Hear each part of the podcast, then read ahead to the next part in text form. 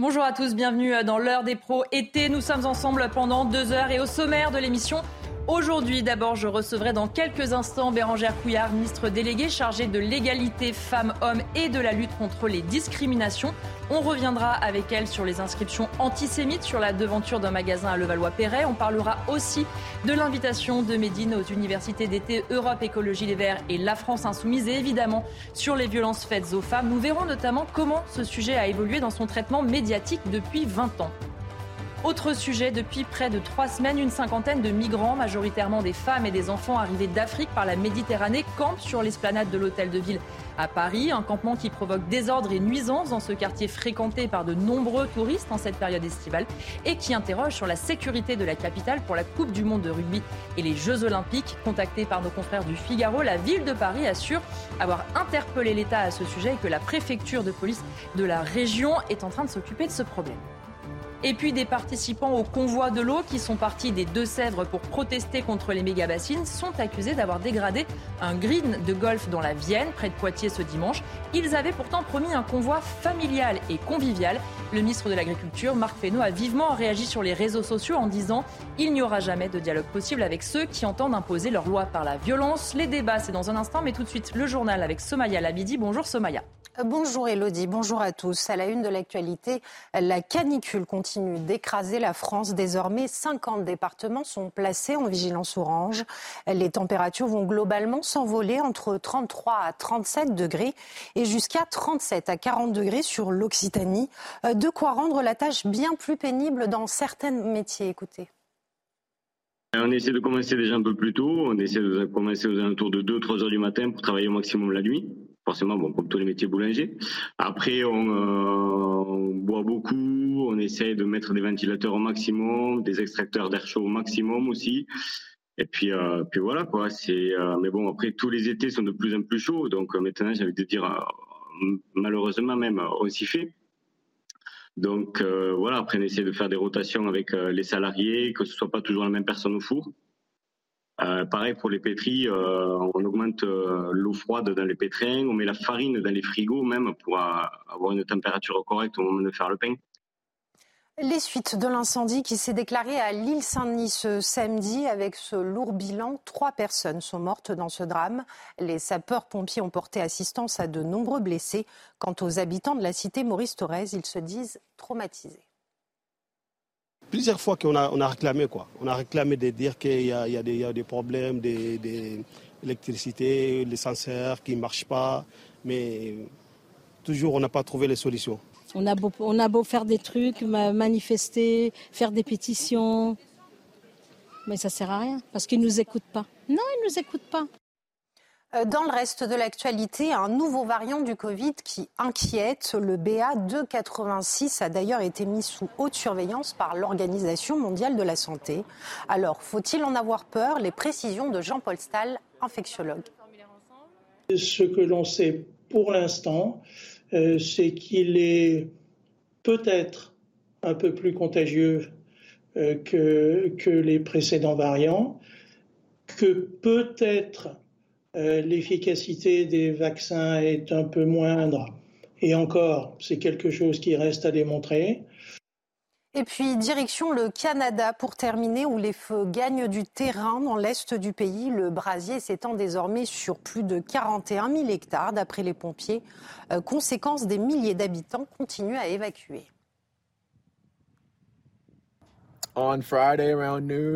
Vendredi vers midi, on nous a dit de sortir. Ordre d'évacuation. Nous avons rapidement emballé nos affaires et sommes allés chez mes parents, qui se trouvent dans la zone de sécurité, mais toujours à West Kelowna. Nous étions très inquiets vendredi. La nuit de vendredi à samedi, nous n'avons pas beaucoup dormi. Heureusement, les vents se sont calmés. Notre maison est toujours là, le quartier est toujours sur pied et nous sommes soulagés. Voilà ce qu'on pouvait dire de l'actualité à 9h, Elodie. Merci beaucoup Somaya. On vous retrouve pour un prochain point complet sur l'actualité à 10h. Je vous le disais, l'invité de l'heure des pros aujourd'hui, Bérangère Couillard, bonjour. Bonjour Elodie Huchard. Ministre délégué chargé de l'égalité entre les femmes et les hommes et de la lutte contre les discriminations. Je voulais qu'on commence d'abord par euh, l'actualité et malheureusement ces tags antisémites découverts euh, sur un restaurant cachère à Levallois-Perret. Malheureusement, on voit aussi le retour de cet antisémitisme assumer. C'est le cas pour cette devanture, c'est le cas parfois pour des stèles commémoratives. On doit être intraitable, on doit être sur la tolérance zéro, vraiment. Oui, intraitable. C'est évidemment euh, consternant. C'est un antisémitisme qui est rampant et qui euh, continue, en tous les cas, euh, à être présent dans notre pays et, ailleurs aussi, hein, pas qu'en France. Mais je pense qu'il faut être extrêmement vigilant et surtout ne rien laisser passer sur ces actes ou des propos aussi qui peuvent être tenus et qui sont assez réguliers malheureusement sur la place publique ou même sur les réseaux sociaux. Et donc il faut être vigilant et toujours dénoncer euh, l'antisémitisme, euh, quelle que soit la nature euh, de, l'acte ou des propos tenus. Vous parliez des réseaux sociaux, on a vu beaucoup de réactions, notamment politiques, et certaines qui interrogent, par exemple le député écologiste Aurélien Taché, qui dit sur les réseaux sociaux, en faisant référence à cette affaire, l'antisémitisme, trois petits points. Le vrai, il y a quelques jours, Marine Tondelier disait qu'elle distinguait ceux qui étaient vraiment antisémites et ceux qui l'étaient par maladresse ou mimétisme. Qu'est-ce que vous pensez de ces réactions politiques? Est-ce qu'on peut être antisémite parce qu'on est maladroit? Alors déjà, mimétisme, ça veut dire qu'on fréquente pas forcément les bonnes personnes, c'est-à-dire qu'on mime des personnes qui nous entourent, qui peuvent être antisémites, mais au-delà de ça, c'est-à-dire qu'il n'y a pas euh, qu'à moitié être antisémite ou l'être complètement. Je crois qu'il faut euh, être extrêmement vigilant et qu'il n'y a pas de à moitié. Et donc euh, là, euh, Aurélien Taché ou même euh, les représentants d'Europe Écologie Les Verts doivent être absolument vigilants. Ils ont une responsabilité, ils sont des responsables politiques. Et donc, moi, je crois qu'il faut qu'ils prennent leurs responsabilités. Ils font aussi, évidemment, le lien avec l'invitation du rappeur Médine hein, dans leur, dans leur événement qu'ils organisent pour la rentrée des écologistes. Et euh, je pense qu'ils doivent être responsables et euh, ne pas inviter euh, cette personne. Je crois qu'il s'agissait d'inviter une personne, là pour le coup un rappeur ou en tout cas un artiste, à venir parler des banlieues. Je pense qu'il y en a beaucoup qui peuvent venir, qui ont un discours évidemment non antisémite et qui peuvent venir parler des banlieues sans forcément inviter Médine euh, aux universités d'été et, je pense que c'est n'est euh, pas raisonnable de le faire. Donc euh, moi, je trouve que ça a été particulièrement visible et courageux de la part de Karima Deli de dénoncer cette invitation en disant que ce n'est ni un tribunal, mais aussi c'est pas non plus une tribune pour le rappeur Médine. Et je pense qu'il faut être euh, en effet euh, en responsabilité et ne pas l'inviter. Parce que les propos qu'il a tenus, notamment dernièrement, mhm. euh, sur une femme qui mhm. dont la famille a été déportée en faisant un jeu de mots sur le nom de famille, c'est totalement, évidemment, déjà c'est condamnable et en plus c'est irresponsable. Justement, le tweet dont vous parlez qui concerne Rachel Kahn, est-ce que Mehdi n'a pas voulu un peu encore coincer la gauche. Parce que ce que disait Marine Tondelier, c'était euh, il a pu avoir des propos par le passé, mais il a changé. Euh, en tout cas, c'est elle qui le pense. Quand il fait ce tweet avec un antisémitisme totalement assumé, alors après, il s'excuse en disant qu'évidemment, aucun lien avec des origines, euh, on en doute. mais on sent que cette gauche, elle est quelque part coincée. C'est-à-dire qu'ils n'ont pas annulé, ils ont confirmé cette venue. Et dans le même temps, on voit aussi qu'il y a certains écologistes qui commencent à dire euh, attention, c'est pas ça euh, notre parti, parce que cette invitation, il y a de la polémique, elle en dit beaucoup aussi euh, sur le fond de ce que pensent ces partis politiques de ces mm. sujets-là.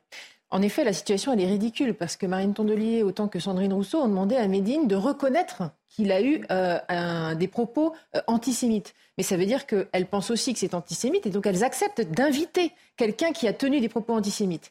Et donc, je, je, trouve encore plus euh, désastreux en fait, hein, la communication qui est organisée par euh, Europe Écologie Les Verts sur cette, euh, sur cette situation, parce qu'en fait, elles acceptent en effet d'inviter quelqu'un qui a tenu des propos antisémites en lui demandant de reconnaître, chose qu'il n'a pas fait, mais par contre, cette personne est toujours invitée. On va changer de sujet et parler euh, notamment des euh, violences faites aux femmes. Et on va commencer avec le drame qui avait eu lieu euh, à Cherbourg, cette jeune femme violée avec acte de barbarie. On sait que votre ministère, évidemment, suit ce dossier. D'abord, est-ce que vous avez des nouvelles de la victime? On sait qu'elle était très sérieusement blessée et placée dans un coma artificiel. Oui, alors très régulièrement, j'ai pris des nouvelles auprès de la préfecture de Cherbourg, qui suit ça au plus près, évidemment, et auprès de la famille. Euh, vous dire que la situation euh, est stationnaire, en tout cas sur l'état de santé euh, de, la victime, que l'enquête continue, en tout cas l'enquête scientifique, pour récupérer un maximum d'indices et pour pouvoir nourrir évidemment euh, le dossier, euh, l'affaire euh, évidemment est en cours, donc c'est difficile pour moi d'en dire davantage. Mais en tout cas, vous dire que je n'ai pas de nouvelles plus rassurantes ou en tout cas la, situation ne s'est pas dégradée non plus. Il y a un état stationnaire de, de, la victime et je suis ça de très près et très régulièrement. Je suis en contact avec la préfecture de Cherbourg sur ce sujet. Ce qui avait interpellé aussi au moment de ces faits, c'est que l'accusé avait 17 mentions au fichier du traitement des antécédents judiciaires. On se demande un peu ce qui s'est passé. Est-ce que cette personne était suivi. Est-ce qu'il y a eu une absence de suivi ou un suivi qui a été défaillant euh, dans euh, cette personne qui avait quand même, on le rappelle, 18 ans et 17 mentions au fichier des antécédents judiciaires? En effet, il y a beaucoup de, beaucoup de mentions euh, donc, au, dans son casier. Et donc, je, je pense qu'il faut regarder ça de plus près. C'est difficile pour moi aujourd'hui, qui n'ai pas de regard sur l'ensemble du dossier, de pouvoir m'exprimer. Ce n'est pas mon rôle non plus. Euh, sachant qu'en plus, évidemment, euh, il y a une, enquête en cours, donc euh, vous, imaginez bien que les éléments ne vont pas m'être transmis à, cette, à cette date. Mais en effet, il y a eu des faits qui ont été réalisés en tant que mineur. Aujourd'hui, c'est une personne qui est majeure. On est face à des viols avec actes de, de barbarie. C'est affreux. Enfin, vraiment, je pense que ça touche tout à chacun. Mmh. Et il devra évidemment répondre de ses actes. Je sais qu'il y a aussi euh, une analyse euh, psychiatrique qui va être réalisée sur, euh, sur ce jeune homme. Voilà, je ne peux pas en dire plus, juste avoir des mots de soutien, évidemment, pour la victime et surtout pour, pour la famille qui est évidemment sous le choc et qui est évidemment très inquiète pour la santé de, leur, de leurs proches. Évidemment, on va aussi parler du féminicide qui s'était produit malheureusement euh, à Franconville. La victime avait déposé une demande de protection refusée par le juge aux affaires familiales du tribunal euh, de Pontoise. On a malheureusement souvent des femmes qui meurent sous les coups de leur conjoint, de leur mari. Et quand euh, ces faits arrivent, on se rend compte qu'elles avaient déjà tenté d'alerter. Qu'est-ce qu'on peut faire pour que ces femmes qui ont le courage de tenter d'alerter, de porter plainte, et on sait combien ça leur coûte, soient véritablement entendues et que ce genre de féminicide, on n'en entende plus parler? On a beaucoup agi euh, depuis 2017 euh, et surtout depuis le Grenelle des violences conjugales. Je sais, j'étais moi-même engagée, j'avais porté la loi qui euh, justement était issue du Grenelle des violences conjugales. On a voté cinq lois, on a fait, on a augmenté de façon significative le nombre de places d'hébergement, plus de 80% on est passé à plus de 11 000 places d'hébergement, on a formé 150 000 policiers et gendarmes sur 250 000 agents ce qui représente évidemment beaucoup. Il faut continuer, il faut tous les former. Il faut aussi s'assurer que la formation puisse être répétée. On a euh, massivement euh, déployé les bracelets anti-rapprochement, les téléphones grave danger qui sont aujourd'hui au nombre de 5000. Et il y en a également d'autres disponibles. Il n'y a pas de manque de téléphones grave danger. Et vous avez parlé évidemment aussi des ordonnances de protection. On a hum, réduit les délais pour l'ordonnance de protection. Il faut savoir que c'était plus de 40 jours. On est passé à 8 jours pour la délivrer. Et aussi on a beaucoup plus depuis de demandes parce qu'en fait, on a sensibilisé beaucoup euh, les magistrats, les juges euh, à euh, l'importance de ces ordonnances de protection. Il faut savoir que les ordonnances de protection, elles ont maintenant un peu plus de 10 ans. En 2011, il y en avait 1600 demandes. Aujourd'hui, il y en a plus de 6000. Sur les 6000, il y a une très large majorité des ordonnances de protection qui sont acceptées et sont acceptés et délivrés euh, par le juge qui, euh, du coup, qualifie qu'il y a euh, un danger vraisemblable. Il peut y avoir, en effet, et il semblerait, compte tenu que la totalité ne sont pas acceptées, qu'il y ait un certain nombre d'ordonnances de protection qui ne soient pas délivrées. Je ne connais pas bien, encore une fois, le, contenu exact de l'affaire de Franconville et, et, pourquoi et quels sont les éléments qui ont guidé le juge. Ce que je peux, moi, en tous les cas, en tant que ministre, euh, proposer euh, aux législateurs, c'est de modifier un certain nombre de choses euh, et de regarder comment on peut faire justement pour faciliter l'octroi de, de, ces ordonnances de protection. Ce que nous allons faire déjà dès la rentrée, et ça c'était un engagement du président de la République, c'est de mettre en place des pôles spécialisés ou des chambres spécialisées. Vous savez, on a besoin d'avoir, de rapprocher le civil et le pénal. Ça peut paraître compliqué, mais en fait, il n'est pas rare d'avoir euh, une attente de jugement sur la garde des enfants au civil et euh, au pénal d'avoir une plainte. Ce qu'on veut, c'est d'avoir toutes les informations parce qu'aujourd'hui, ça communique pas bien. Et donc, on va avoir des chambres spécialisées dans tous les tribunaux, dans toutes les juridictions de France pour justement faire en sorte d'avoir toutes les informations. Et dans ce cas, les juges seront plus à même de décider d'une ordonnance de protection ayant toutes les informations d'avoir leur connaissance. Donc je pense que ça c'est important et donc on le lance dès la rentrée avec euh, Éric Dupont-Moretti. C'était un engagement donc euh, du président de la République et euh, Elisabeth Borne est évidemment extrêmement mobilisée sur cette question. Est-ce qu'il faut aussi rester vigilant? Et parfois, certains disent que ça traîne trop, mais il ne faut pas oublier que malheureusement, parfois, il peut y avoir aussi des cas de diffamation, d'accusations mensongères, et donc que la justice, même si pour une femme qui est vraiment victime, évidemment c'est toujours trop lent, mais que la justice prenne le temps aussi d'étudier véritablement si les faits sont bien avérés, parce que euh, certaines disent ça va jamais assez vite, etc. Mais il y a quand même un temps judiciaire qui doit être là et qui est important. Oui, il faut le réduire et on l'a réduit à huit jours. je pense qu'on peut encore aller plus loin. Il faut qu'on regarde comment on peut faire pour délivrer au plus vite. Moi, je crois qu'il ne faut pas euh, euh, regarder les quelques femmes qui pourraient abuser d'une situation. Je crois qu'il faut entendre toutes les femmes. Les femmes, par principe, on les croit.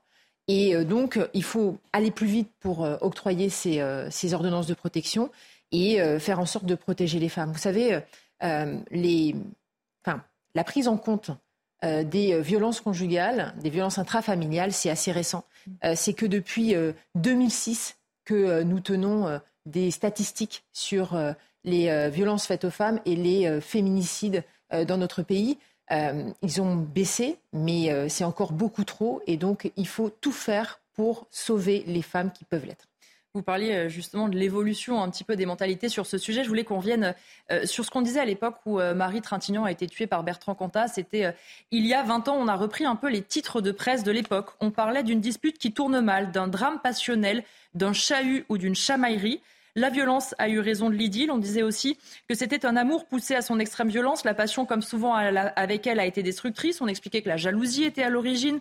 On visait Marie Trintignant, disant que quand même, elle possédait beaucoup de fêlures. Et il y a même quand même dans un article écrit Bertrand Cantat se disloque dans le malheur le plus profond qui se puisse imaginer tuer la femme qu'il aimait et survivre. Quand on revoit ces titres de presse il y a 20 ans où on parle d'une dispute, d'une chamarie, on se dit que quand même beaucoup a été fait et qu'aujourd'hui plus personne n'oserait écrire ça. Euh, sur une femme qui a été tuée par son compagnon. En effet, il n'était pas rare de dépeindre les homicides conjugaux comme des actes isolés euh, qui euh, découleraient d'un amour fou, sauf qu'on ne tue pas par amour, on tue par possession. Et en fait, sinon, ça, voudrait dire qu'on pourrait justifier le crime par un trop plein d'amour. Et donc, ce sont des crimes de possession. Et d'ailleurs, vous remarquerez, et, c'est un fait, c'est que il y a des passages à l'acte beaucoup plus réguliers lorsqu'il y a une séparation, lorsque euh, la femme veut s'émanciper, veut euh, regagner sa liberté. Et euh, moi, ce qui m'a marqué, c'est les chiffres notamment de 2019 où il y avait, c'est ce qui a déclenché le Grenelle parce qu'on avait un nombre important de féminicides cette année-là. Et 50% des femmes tuées l'étaient dans le contexte familial, conjugal. Alors que les hommes, c'est seulement 3,5%. Ça vous montre, en fait, euh, la, la, situation dans laquelle se retrouvent les femmes de notre pays dans le contexte conjugal. Et donc, il faut évidemment tout faire pour lutter contre ces violences faites aux femmes. Et vous parlez notamment euh, du, bah, des médias et, euh, et, des journalistes. Moi, il y avait une, un titre qui m'avait beaucoup marqué en 2017. C'est pas si loin, hein, parce qu'on parle de Marie Trintignant, c'était en 2003. C'était il y a 20 ans maintenant. Mais en 2017, il y avait encore un titre qui disait elle énerve son compagnon, il la tue et la met à la poubelle. Un titre comme ça. Euh, un titre aquilique, mhm. qu'on pourrait dire aujourd'hui. Mais aujourd'hui, on ne retrouve plus ça en 2023, bien heureusement, même si on a encore quelques ratés et il y a eu encore un titre euh, assez, euh, assez polémique en début d'année. Mais on ne retrouve plus ça et c'est bien heureux parce que les mots tuent. Et les mots euh, ont aussi une importance parce que euh, ça participe à la déshumanisation des violences conjugales, des violences intrafamiliales. Et il faut savoir nommer les choses. Et on ne peut pas faire d'humour sur euh, ce, type de, fait. Et lorsque vous avez donné certains exemples, en effet, il y a 20 ans, c'est qu'on a toujours excusé le trop plein d'amour que pourrait ressentir l'auteur. Et on a toujours tenté de dénigrer aussi la victime. Et ça a été le cas aussi euh, dans euh, un fait assez récent pour Alexia Daval. Rappelez-vous, c'était assez saisissant la manière dont les médias relataient et mettaient en porte-à-faux la victime alors que c'est elle qui était morte sous les coups de son conjoint. Mais en fait, on lui montrait euh, un caractère qui pouvait laisser à penser qu'il euh, avait eu peut-être raison ou il avait peut-être des raisons d'avoir porté ses coups. Et c'était évidemment inacceptable. Et il faut évidemment être extrêmement vigilant, ne pas porter ses propos, évidemment, lorsqu'il y a euh, ce type de, de fait. Je voulais vous faire réagir à ce que disait Brigitte Bardot dans les colonnes de Var Matin. Elle s'exprime sur sa vision du féminisme. Elle dit ceci Je crains qu'à force de vouloir se libérer, les femmes ne finissent par devenir malheureuses. Être une femme seule qui, tout en travaillant, élève ses enfants et fait les courses, ce n'est pas une vie, c'est un esclavage. Elle dit aussi qu'elle n'a pas été violée ou alors qu'elle était consentante et que les mains aux fesses, c'est assez normal dans le cinéma. Et à son époque, qu'est-ce que vous avez pensé de cette euh, interview, de cette sortie de Brigitte Bardot, dont la parole est par ailleurs assez rare Écoutez, c'est assez, euh, assez consternant, surtout pour euh, le sujet de la main aux fesses, parce que je pense qu'il faut toujours défendre le fait depuis cette consentante euh, et que là, pour le coup, il semblerait que ces mains aux fesses euh, n'aient pas attendu le consentement. Euh, malgré tout, je retiens de Brigitte Bardot qu'elle a permis la libération, en tous les cas, des femmes à une certaine époque. malgré tout, je crois que le sujet du consentement est un sujet important et qu'il ne faut pas le, négliger et que je pense que beaucoup de femmes qu'on interrogerait, si on faisait ne serait-ce qu'un micro-trottoir ou si on invitait un certain nombre de femmes, euh, nous répondraient qu'elles n'attendent pas euh, des hommes qu'on leur mette la main aux fesses lorsqu'elles passent, euh, qu'on les siffle sur le bord de la route ou qu'on les traite d'un certain nombre d'injures lorsqu'elles passent. Il n'y a aucun plaisir à ça. Et je pense qu'aujourd'hui, on doit défendre le consentement et le fait d'avoir une relation qui soit évidemment d'égal à égal avec les hommes. Et c'est ce qu'il faut défendre. Donc, je trouve que c'est évidemment euh, dommage. Bon, je ne sais pas si beaucoup écoutent Brigitte Bardot sur son, voilà, le, regard sur, euh, qu'elle porte sur l'époque. Euh, je retiens malgré tout, en tout cas, que dans les années 50, 60, elle a permis la libération des femmes par, en tous les cas, les films et, la façon de vivre. Et elle le dit d'ailleurs dans mm. l'interview, qu'elle a elle-même subi, en tous les cas, beaucoup d'injures de la part des femmes de l'époque. Donc elle a participé, en tout cas, à la libération des femmes. C'est ce que je retiendrai de Brigitte Bardot. On va parler maintenant aussi lutte contre les discriminations, puisque ça fait partie de votre portefeuille. Le député euh, Renaissance Marc Ferracci propose donc une loi pour lutter contre les discriminations à l'embauche en raison de l'origine des candidats en faisant euh, systématiquement des tests statistiques et individuels. C'est une bonne idée. Il était temps d'en arriver là pour que les choses bougent un peu. Oui, c'est une excellente idée euh, du député Ferracci. C'est un engagement du président de la République hein, de lutter contre les discriminations et notamment le racisme. Euh, qui est encore présent dans notre pays. on sait hein, que des personnes euh, d'origine euh, ou en tous les cas qui, soient en fonction de leur lieu d'habitation, en fonction de leur nom, en fonction de leur origine, n'ont pas les mêmes chances lors du passage d'entretien à l'embauche, parfois n'ont même pas la chance de passer les entretiens d'embauche. Et donc, nous allons faire mettre en place des testings, c'est-à-dire que des entreprises vont être testées sur on va dire plus de 500 euh, salariés. Euh, ça va euh, prendre la forme en fait d'une demande de la part de personnes qui ont passé des entretiens d'embauche et qui estiment avoir pas forcément été bien traitées. Et donc, on va aller faire des tests de ces entreprises pour s'assurer qu'il n'y a pas de biais euh, lors des entretiens d'embauche ou en tout cas euh, lors des recrutements. Et euh, on va demander à ce que ces entreprises fassent le nécessaire, c'est-à-dire des formations auprès de leur RH ou auprès de, de ceux qui, qui organisent évidemment les entretiens et qu'elles aient vraiment des, des, des changements opérés dans leur entreprise pour que ce soit évidemment quelque chose qui n'apparaisse plus dans notre pays un autre sujet, les propos euh, homophobes dans le sport, notamment euh, ces derniers. Ça s'est passé lors du match Metz-Marseille vendredi dernier. Euh, l'un des joueurs à la mi-temps, c'est Kevin Endoram, a dit ceci On manque de caractère, excusez-moi du terme, mais on joue comme des tapettes. on entend malheureusement souvent ces propos. Qu'est-ce qu'on peut faire pour les éviter? Parce qu'on sent bien que c'est devenu tellement dans leur langage habituel qu'on ne sait même pas si d'ailleurs il, y a une quelconque volonté d'homophobie derrière ou si c'est une expression qui est beaucoup trop répandue, notamment dans le monde du sport. Oui, c'est beaucoup trop répandu, mais enfin, ça ne vient pas à l'idée à tout le monde d'employer ces termes. Donc, euh, je pense qu'il faut les dénoncer euh, tout le temps. Euh, d'ailleurs, je trouve en effet dommage parce que la Ligue de football professionnel a, a beaucoup travaillé sur, sur la lutte contre l'homophobie ces dernières années, avec notamment des campagnes sur les réseaux sociaux, avec également des panneaux hein, qui, qui montrent l'égalité, évidemment, et qui promeut en tous les cas euh, l'égalité dans le sport. Et donc, euh, je pense qu'il faut être euh, extrêmement vigilant. Bon, là, il s'agit en effet d'un joueur messin qui s'en est excusé après. il n'empêche qu'il va passer en commission disciplinaire et que ça va être regardé de très près. Et je pense que c'est bien que ce soit regardé de très près parce que il faut en même temps prendre des décisions disciplinaires qui soient en cohérence avec toutes les campagnes de, promotion de l'égalité qui est opérée par le football professionnel. Et puis, en même temps, je, crois que de, la, en tous les cas, la sanction peut être lourde, hein, parce que c'est quand même de, entre 3 et 10 matchs sur lesquels il peut être suspendu. Je crois qu'il faut rien lâcher et il faut les dénoncer. Et je trouve en tout cas que les propos qui ont été tenus ne doivent plus être tenus. Euh, dans l'espace public ne doivent plus être même pensés par, une, par un joueur. Et donc, du coup, il ne faut rien laisser passer jusqu'à ce que ça disparaisse. Merci beaucoup à Bérangère Couillard d'avoir été euh, l'invité euh, de CNews. On va marquer une courte pause et mes invités me rejoignent pour la suite de l'heure des pros. À tout de suite. De retour dans l'heure des pros avec moi pour m'accompagner, William T. Bonjour. Bonjour. Politologue, Philippe David, bonjour. Bonjour Elodie. Animateur à Sud Radio, Florian Tardif, bonjour. Bonjour. Journaliste au service de CNews. Et Elisabeth Lévy, bonjour. Bonjour Elodie. Directrice de la rédaction de Causeur. On va commencer donc euh, par parler de ces tags antisémites qui ont été euh, découverts dans la nuit euh, du 18 au 19 août dernier sur la façade d'un restaurant cachère à Levallois-Perret. Il a été totalement vandalisé et recouvert d'injures antisémites. Un acte évidemment malveillant, dénoncé et condamné. Victime d'antisémitisme, les patrons de ce restaurant ont réagi. Regardez les précisions de Laurent Sélarié et Célia Barotte. Juifs, voleurs, des inscriptions que l'on pourrait croire d'une autre époque. Absents lors de la réalisation de cet acte antisémite, les patrons de cette enseigne de restauration cachère ont souhaité réagir dans un communiqué.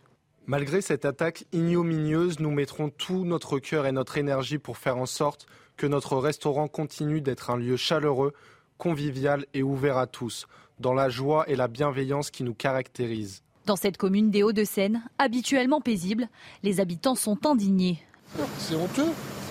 On se croirait, euh, on croirait le retour euh, à une époque euh, en Allemagne dans les années 30. On est en 2023 aujourd'hui, ça arrive encore, donc je suis juste dégoûtée. Un acte malveillant condamné également au sein de la classe politique sur les réseaux sociaux. Selon la maire de Levallois-Perret, c'est grâce au système de vidéoprotection de la ville qu'un suspect a pu être interpellé ce samedi. C'est notre police municipale qui là aussi euh, a été euh, immédiatement euh, mise à contribution. un signalement de l'individu a été transmis à l'ensemble de nos effectifs. Et ce sont eux, nos effectifs de la police municipale, qui, dans l'après-midi, ont identifié cette personne dans les rues de Levallois. L'idée de rouvrir le restaurant prochainement n'est pas exclue. L'affaire est désormais entre les mains de la justice. William T, on a vu notamment le patron de ce restaurant dire qu'il souhaitait que pendant quelques temps, les inscriptions restent sur la devanture pour que tout le monde voit. Finalement, la maire de Levallois a quand même choisi de mettre une palissade. Est-ce qu'on peut comprendre son argument de dire qu'il faut que ça choque les gens qui passent devant? Il ne faut pas qu'on s'habitue euh, à ces tags, à ces injures antisémites Normalement, elle ne devrait pas exister, mais je comprends ce qu'il fait, parce que quand vous regardez ce type d'inscription, vous pensez à des mauvais films retraçant la Seconde Guerre mondiale, et notamment l'arrivée au pouvoir des nazis dans les années 30. Donc ça fait, ça, interpelle beaucoup de personnes. Les, témoignages que vous avez montrés montrent quand même que les personnes sont choquées par ce qui se passe, dans la mesure où ça rappelle les mauvais moments de l'histoire. Ensuite, après, cette personne fait quand même un acte courageux, c'est-à-dire qu'elle décide de sacrifier son, son commerce pour que, pour que les, les inscriptions restent et puissent interpeller l'opinion publique pour qu'on puisse dire, voilà, il ne faut pas que ça se reproduise, et il faut surtout sensibiliser beaucoup de personnes. Alors que les actes antireligieux ont augmenté depuis une dizaine d'années, et notamment les actes antichrétiens, les actes anti-judaïques et les actes anti-musulmans. Et la question qu'on doit se poser, c'est pourquoi est-ce que vous avez une montée, une montée des actes anti-judaïques? Un premier levier, c'est quand même euh, la corrélation directe entre la montée de l'islam radical et la montée des actes anti-judaïques. En l'occurrence, pour l'instant, nous n'avons pas d'informations sur cet élément, donc on ne peut pas se prononcer dessus. Pourquoi s'il y a des raisons précises, mais il y a quand même cette première circonstance qui montre quand même qu'il y a un lien de corrélation. On voit aussi que les actes anti-judaïques et anti-juifs ont monté, notamment en raison, je pense aux raisons de l'extrême gauche, en raison du lien qu'on présupposait entre les judaïques et le capitalisme. Et donc, du coup, on voit bien que depuis une dizaine, quinzaine, vingtaine d'années, on a une montée des, des actes anti-religieux qui ont les mêmes ressorts que dans les années 30 et 100 ans plus tard, ça pose quand même euh, beaucoup de questions. Elisabeth Oui, non, je suis assez d'accord. Alors, bon, sur le fait de maintenir les tags, je suis. Écoutez, d'abord, euh, il faut laisser ce restaurateur. C'est après tout, c'est lui la victime. Donc, oui, euh, ressenti sur le moment. Moi, je suis un peu réservé. D'abord parce que je pense que les médias, ça sert à ça. On a tous, il y a des photos qui circulent sur les réseaux, etc. Donc, il n'y a pas forcément besoin si vous voulez, de le laisser, parce que ça, c'est quand même un peu radical comme façon de le montrer. Euh, si vous voulez, si vous le montrez, il y a des gens qui vont le voir, et c'est à peu près pour ça que ça a été fait. C'était pour que des gens le voient. Donc, moi, je, bon, mais enfin, c'est pas euh, évidemment, euh, euh, c'est pas, euh, c'est pas l'essentiel. moi, ce qui me frappe d'abord, je le dis, c'est la réaction unanime ou quasi unanime.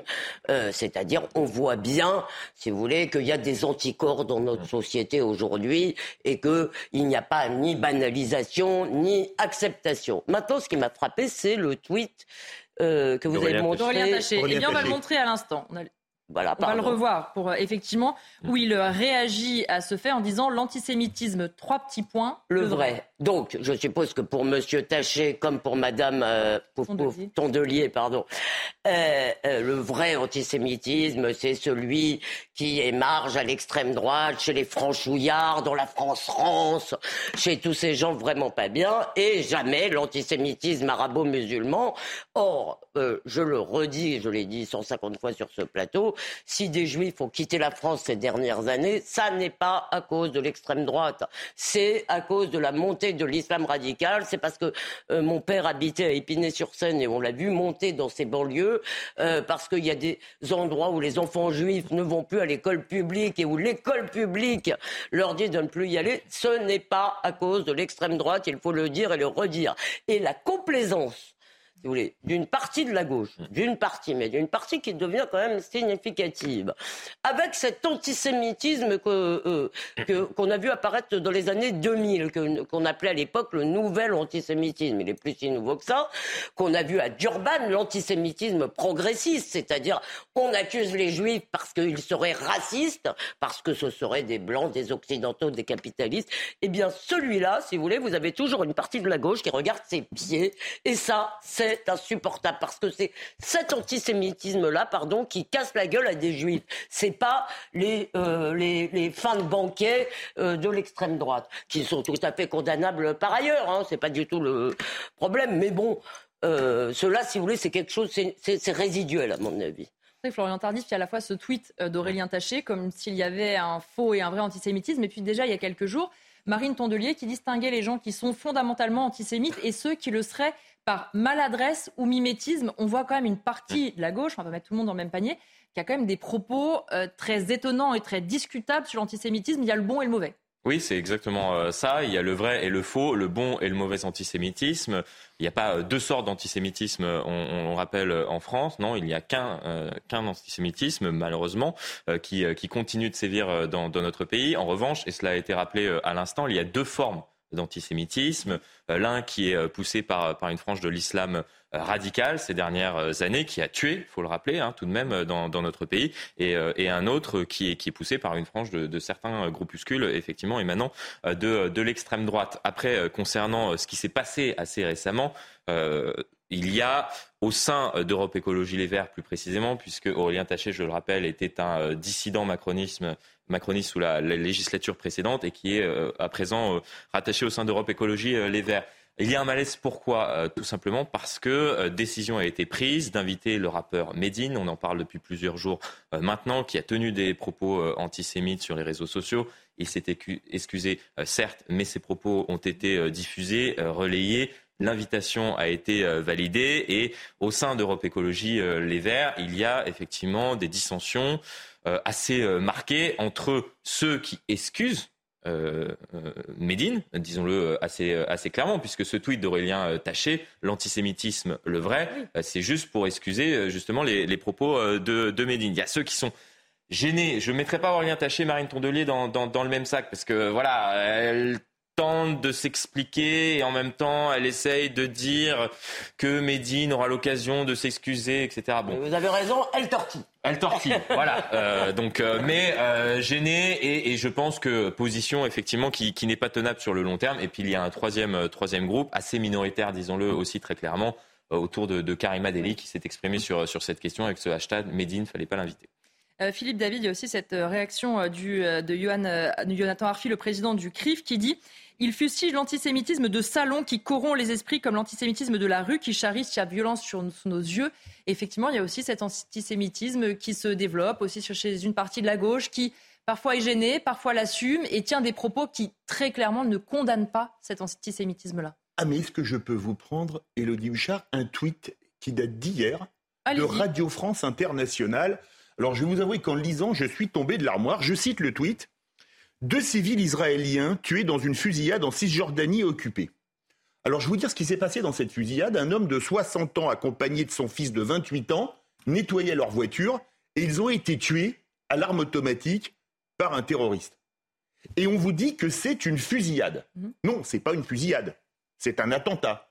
Parce que sinon, dans ces cas-là, les gens qui sont morts au Bataclan sont morts dans une fusillade.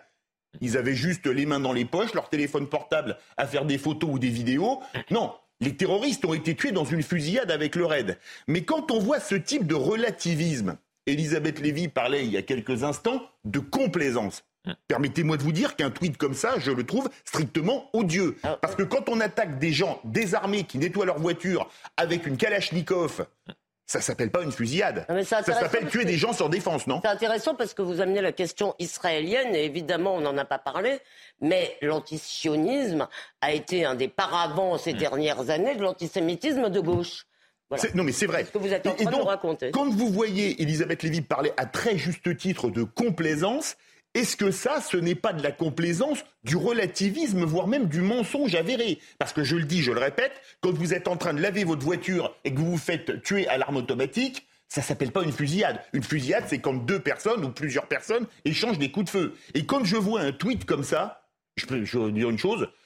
Euh, pour moi, on est plus que dans le borderline, j'aime pas trop l'expression, de l'antisémitisme. Parce que c'est quand même hallucinant d'appeler ça une fusillade, comme deux civils qui nettoient leur voiture se font massacrer à l'arme automatique. Enfin, je sais pas, ça me paraît fou.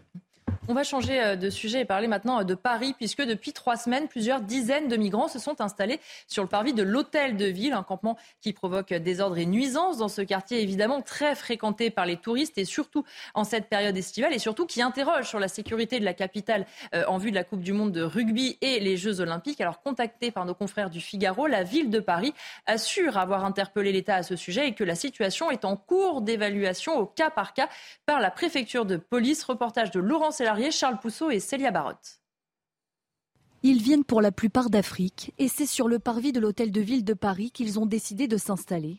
Ces migrants sont en attente d'un hébergement d'urgence, mais ce campement de fortune, aux abords des monuments et du métro, ternit l'image de la capitale auprès des touristes qui se sentent en insécurité. Pour les touristes, c'est très important de se sentir en sécurité. Et bien sûr, quand il y a des sans-abri, on se sent moins en sécurité. Peut-être qu'il faudrait plus de policiers pour que l'on puisse se sentir en sécurité. Je ne savais pas qu'il y avait autant de monde, autant d'SDF euh, en France, à Paris euh, spécialement. Du côté des Parisiens, ils s'inquiètent des nuisances engendrées par cet afflux de migrants, encore plus à l'approche des Jeux olympiques.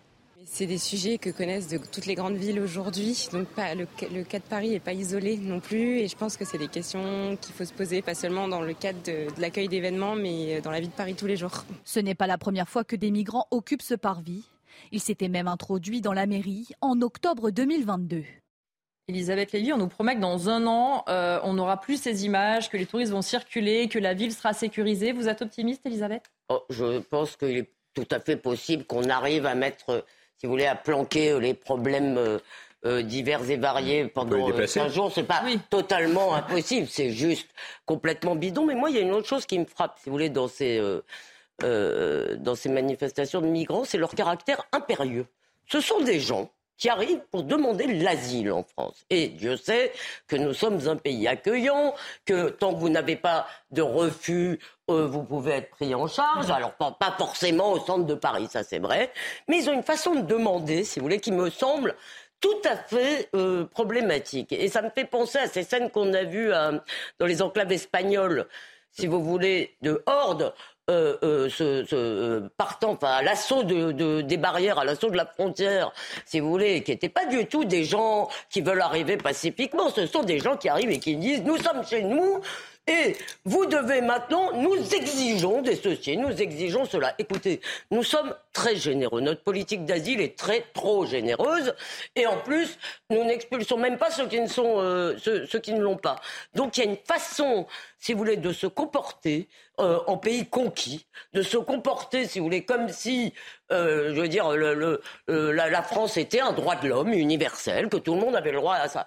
Tout le monde avait le droit à la France, qui commence à devenir problématique. Par ailleurs, pour ce qui est de la politique, si vous voulez, la mairie de Paris est extraordinaire parce que Madame Hidalgo un jour nous tient des discours pleurnichards sur Paris, ville d'accueil, et le lendemain dit c'est la faute de l'État. Elle se moque de nous. Maintenant, les responsables, ce sont les 16% de Parisiens qui ont voté pour cette dame.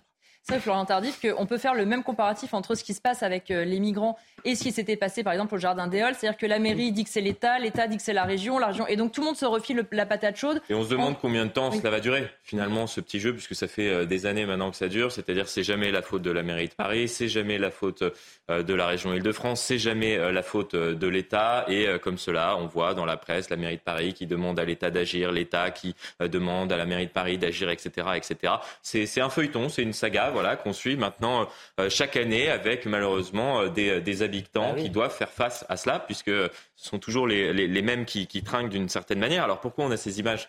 C'est assez simple. C'est parce qu'effectivement, on n'arrive pas à, à réguler euh, l'immigration euh, en France.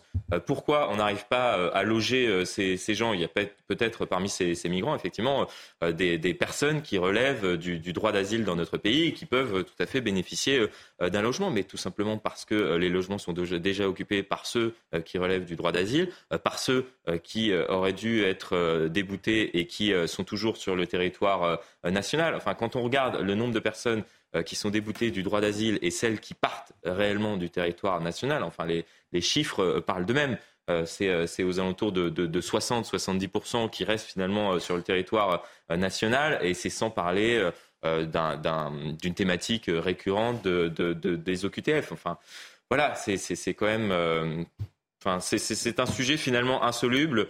Euh, tout simplement parce que euh, il y a un manque de volonté euh, politique derrière. C'est-à-dire que les solutions sont assez simples. On en parle assez régulièrement autour de, ce plateau. Elles ont été exposées par différents acteurs de la classe politique. Après, les mettre en place, visiblement, c'est compliqué puisqu'il n'y a rien qui est fait.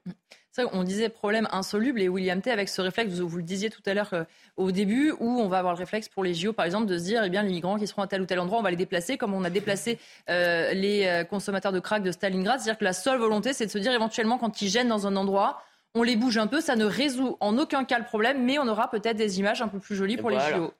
Oui, je pense que ça peut être une possibilité, mais il faut reprendre le problème dans l'ordre. Le premier problème numéro un, que moi je trouve, c'est que même si vous êtes migrant, vous avez vécu des détresses économiques, euh, climatiques, des guerres, etc., vous ne vous donne pas le droit de foutre le bordel en France. C'est quand même le principe qu'il faut poser. C'est-à-dire qu'aujourd'hui, on a l'impression qu'être migrant donne un droit euh, sacro-saint à tout le monde de faire n'importe quoi, de pouvoir manifester, d'exiger quelque chose de l'État. Or, moi, si je me rappelle bien de l'histoire que m'ont raconté mes parents, quand vous êtes dans un pays en guerre et que vous arrivez, parce que la France vous accueille, bah, vous dites déjà merci à la France de m'accueillir, de m'avoir sorti un pays en guerre. Si vous êtes par cas, vous êtes euh, relevé du droit d'asile. Ensuite, après, si par cas la France, qui est quand même un pays généreux, vous donne un logement, vous donne de l'éducation, des services publics, voire même une aide financière pour pouvoir vous loger, pour pouvoir relancer votre vie, bah, vous remerciez l'État plutôt que de dire que l'État est criminel, l'État n'a pas fait ci, l'État n'a pas fait ça. Déjà parce qu'il vous sortit dans une situation qui est difficile. Ça, c'est le premier principe qu'il faut poser. Le deuxième point qui est posé, c'est pourquoi est-ce qu'on a autant de, de camps à chaque fois de manière régulière, parler du jardin des Halles, parler maintenant de l'hôtel de ville, du camp de Calais, etc. Tout simplement parce que notre politique migratoire n'est pas la bonne. C'est-à-dire qu'il faut adopter un principe qui est clair aussi. Euh, ça doit être très simple. Vous faites exactement ce que fait le Parti démocrate aux États-Unis, dirigé par Joe Biden. Vous dites, vous arrivez de manière illégale sur le territoire français, vous n'avez aucun droit sociaux, vous n'avez aucune chance d'être naturalisé et vous n'avez aucune chance d'avoir des papiers. Voilà. Donc si vous entrez de manière illégale en France, c'est le tarif qui vous donne de même manière dans l'Union européenne si par cas on arrive à convaincre nos partenaires. Et une fois que vous donnez ce principe, vous leur dites, pour déposer une demande de droit d'asile, vous le faites dans une ambassade du pays le plus proche, si par cas vous êtes dans un pays en guerre, et si par cas vous êtes dans un pays qui n'est pas en guerre, vous le déposez à l'ambassade de France dans votre propre pays. Ça permet d'externaliser la demande, de ne pas faire en sorte d'engranger des personnes qui sont ici et surtout de ne pas avoir le problème de l'expulsion. Ensuite, après, sur le problème que vous posez, la question qui est posée, c'est la question de la volonté politique. Or, la volonté politique est très claire. Moi, je pense que Anne Hidalgo s'en contrefiche. Tout simplement parce que ces électeurs se contrefichent des questions de migrants parce qu'ils ne sont pas touchés par les migrants. Parce que les migrants, de toute façon, vont être déplacés dans des endroits qui ne votent pas pour elles, tout simplement. Ensuite, après, sur l'État, Emmanuel Macron comment dire, embêté avec cette question parce qu'il doit jouer avec deux leviers, c'est les leviers du en même temps. Il doit montrer qu'il est humaniste, qu'il accueille tout le monde pour se donner une bonne image dans le New York Times, mais dans le même temps... Et dans le monde, et dans le monde. Et dans le monde, et dans le monde principalement, mais surtout le New York Times et le Times Magazine, mais dans le même temps, il ne peut pas avoir des images qui se transforment d'Emily de Paris en Notre-Dame drame de Paris rapidement au niveau des JO parce que son image serait écornée comme lors de la finale des Jeux Olympiques. Si on commence et que, à avoir des, des, bus qui euh, prennent l'ensemble ah de ces migrants à quelques jours bah, l'ouverture de la cérémonie euh, des, des, des, des, Jeux Olympiques pour les amener un peu plus loin, euh, pour pas qu'ils soient sur, sur les images, et qu'il y a certains journalistes du monde entier qui, qui repèrent ce qui est en train d'être euh, fait. On va parler. Moi, Je suis pas sûr qu'effectivement l'image d'Emmanuel Macron soit ah, pas. Ah, bah... faire ça avec les SDF, même, même pas seulement les migrants, avec tout. Ah mais oui, avec, tout. évidemment, ça va être. Ils vont Paris va être idyllique hein, pendant, quelques Ça va être le village potager. Idyllique avec les on n'est pas sûr qu'on puisse parler peut-être de idyllique avec les galères de, mais, bien plus joli pour pour la photo. Ce manque de volonté politique, on le voit à chaque fois. On voit en plus, alors chacun qui veut évidemment être le premier à parler pour dire que c'est pas de sa faute. Euh, est-ce que les Parisiens sont dus à ce point-là de vraiment penser qu'Anne Hidalgo n'y est pour rien, mais qu'en même temps Valérie Pécresse non plus et qu'en même temps l'État non plus? Vous savez, comme disait la chanson d'une comédie musicale, je suis tombé par terre, c'est la faute à Voltaire, le nez dans le ruisseau, c'est la faute à Rousseau. Rien à voir avec Sandrine, on ne m'accuse pas de l'attaquer, vous voyez ce que je veux dire. Rappelez-vous, l'église Saint-Bernard, 1996. 1996, il y a 27 ans. C'était la même problématique, à part que les migrants étaient dans une église. Mais la question qui se pose, on ne pourra pas tarir les flux d'immigration illégale, parce que là c'est des immigrants illégaux, des immigrés illégaux, pardon, tant qu'on n'aura pas repris le contrôle de nos frontières. Le contrôle de nos frontières, on l'a sous-traité à l'Europe avec Schengen, et on voit le désastre que c'est. Amusez-vous à passer la frontière entre l'Espagne, l'Italie et la France. Le Danemark gère très bien ces flux migratoires, ils sont, ils sont dans l'Union européenne. Euh, excusez-moi, il les gère peut-être bien, mais c'est un pays de 5 millions d'habitants qui a une seule frontière terrestre avec l'Allemagne et qui. Euh, on peut faire des contrôles sporadiques avec Schengen. La, Hongrie. Mais en France, on ne les fait pas. La Hongrie, c'est encore différent. Mais contrôler les frontières, ça c'est déjà le B à bas. Ce qu'a dit euh, William Tess sur les mesures prises par Joe Biden. En, France, vous proposez ça, on va vous qualifier immédiatement d'extrémiste de droite. Je pense qu'on est d'accord là-dessus. Mais c'est pourtant une simple mesure de bon sens. Quand on rentre dans un pays, on doit y rentrer légalement. Un pays, euh, c'est pas un supermarché où on rentre, euh, on vient, on dit voilà. Non. En, principe, non. Mais la France, on rentre absolument comme on veut. Je le dis, je le répète, la seule frontière française qui soit contrôlée, c'est la frontière avec Andorre pour vérifier si vous n'avez pas une cartouche de cigarette en trop ou une bouteille d'alcool de trop. Parce que là, ça rapporte de l'argent à l'État et les douanes vous font payer directement en passant. Mais tant qu'on n'aura pas repris le contrôle de nos frontières, on n'aura pas on ne pourra pas solutionner ce problème. Je dis, Saint-Bernard, c'était il y a 27 ans. Et c'est tout le temps, pareil, ça ne fait que soit reporté. Dernier point. Euh, quand vous voyez, comme le disait Elisabeth Lévy, des gens qui exigent, vous avez des gens en France qui sont français ou qui sont étrangers mais légalement en France, qui attendent des logements depuis 5 ans, 8 ans, 10 ans, 12 ans, parce que tout le monde sait qu'on a une crise du logement en France depuis des décennies. Qu'est-ce que vous allez leur dire? Vous allez dire, écoutez, euh, vous allez encore, attendre trois ans de plus et des personnes sont entrées illégalement parce qu'elles bloquent la, place de, l'hôtel de ville et que ça donne une mauvaise image de la France, on va leur donner un logement à votre place. Vous, vous y croyez? Mais non, mais c'est vraiment la folie. Quand on est illégalement dans un pays, on n'a pas exigé quoi que ce soit. Elisabeth. Non, ce qui est triste, parce qu'évidemment, euh, euh, euh, William a fait un parfait résumé, en gros, d'une politique migratoire qui serait simplement raisonnable. Effectivement, t'entres illégalement, c'est-à-dire on supprime la, la, principale pompe aspirante. Or, moi, ce qui me frappe, si vous voulez, dans ce sujet, c'est que, en gros, vous avez 60 à 70% et probablement plus de la moitié des électeurs de gauche, donc 60 à 70% des Français, à mon avis 50% des Français de gauche qui seraient pour une telle politique, si vous voulez, et en gros, on a le sentiment que sur ce sujet, c'est France Inter, Le Monde, Libération qui dirigent, qui sont l'horizon de nos gouvernants, parce que je n'arrive pas à comprendre si vous voulez. Pourquoi cette affaire de pompe aspirante qui est évidente C'est évident que si vous supprimez les prestations sociales à gogo, vous allez faire chuter drastiquement, euh, si vous voulez, les vocations. Eh bien, on ne le fait pas parce que nos gouvernants s'intéressent plus à ce qui va être dit d'eux, effectivement, dans le New York Times ou sur France Inter, qu'à ce que pensent les Français. Je ne comprends pas. Leur intérêt électoral, pour le coup, l'opportunisme électoral, euh, rejoindrait l'efficacité politique. Et donc, je ne comprends pas. Florent Tardif, il y a aussi en plus du manque de volonté politique, une petite euh, peur de ne pas vouloir braquer une partie de la population, se dire on laisse couler, au moins on ne prend pas trop de risques et donc on est moins critiqué. Oui, euh, euh, et, si on parle plus largement du, gouvernement, c'était un petit peu euh, l'angle mort lors du quinquennat précédent. Après, visiblement, Emmanuel Macron souhaite s'y attaquer, mais à marche forcée un tout petit peu, parce que si on a on n'a pas la mémoire courte, on se souvient que tout de même le projet de loi asile et immigration a été présenté mm. l'année dernière, à l'été dernier, pour être débattu lors de l'automne dernier. Et à chaque fois, on devait avoir euh, finalement un débat au Parlement, euh, puis il a été présenté en Conseil des ministres au tout début d'année. Euh, il y a eu un, début d'études au, au, Sénat, et finalement, on a décidé de reprendre des négociations avec l'ensemble des partis politiques, et plus particulièrement avec les LR, après ce qui s'est passé autour de la réforme des retraites, puisqu'on a un petit peu besoin des, des voix des, des, LR. On a compris ça au sein, au sein du gouvernement pour faire passer ce texte en 49.3. Et finalement, on va enfin, peut-être, j'ai envie de dire, finalement, peut-être avoir un, hein. débat autour de, cette question euh, à l'automne, à l'automne qui, arrive.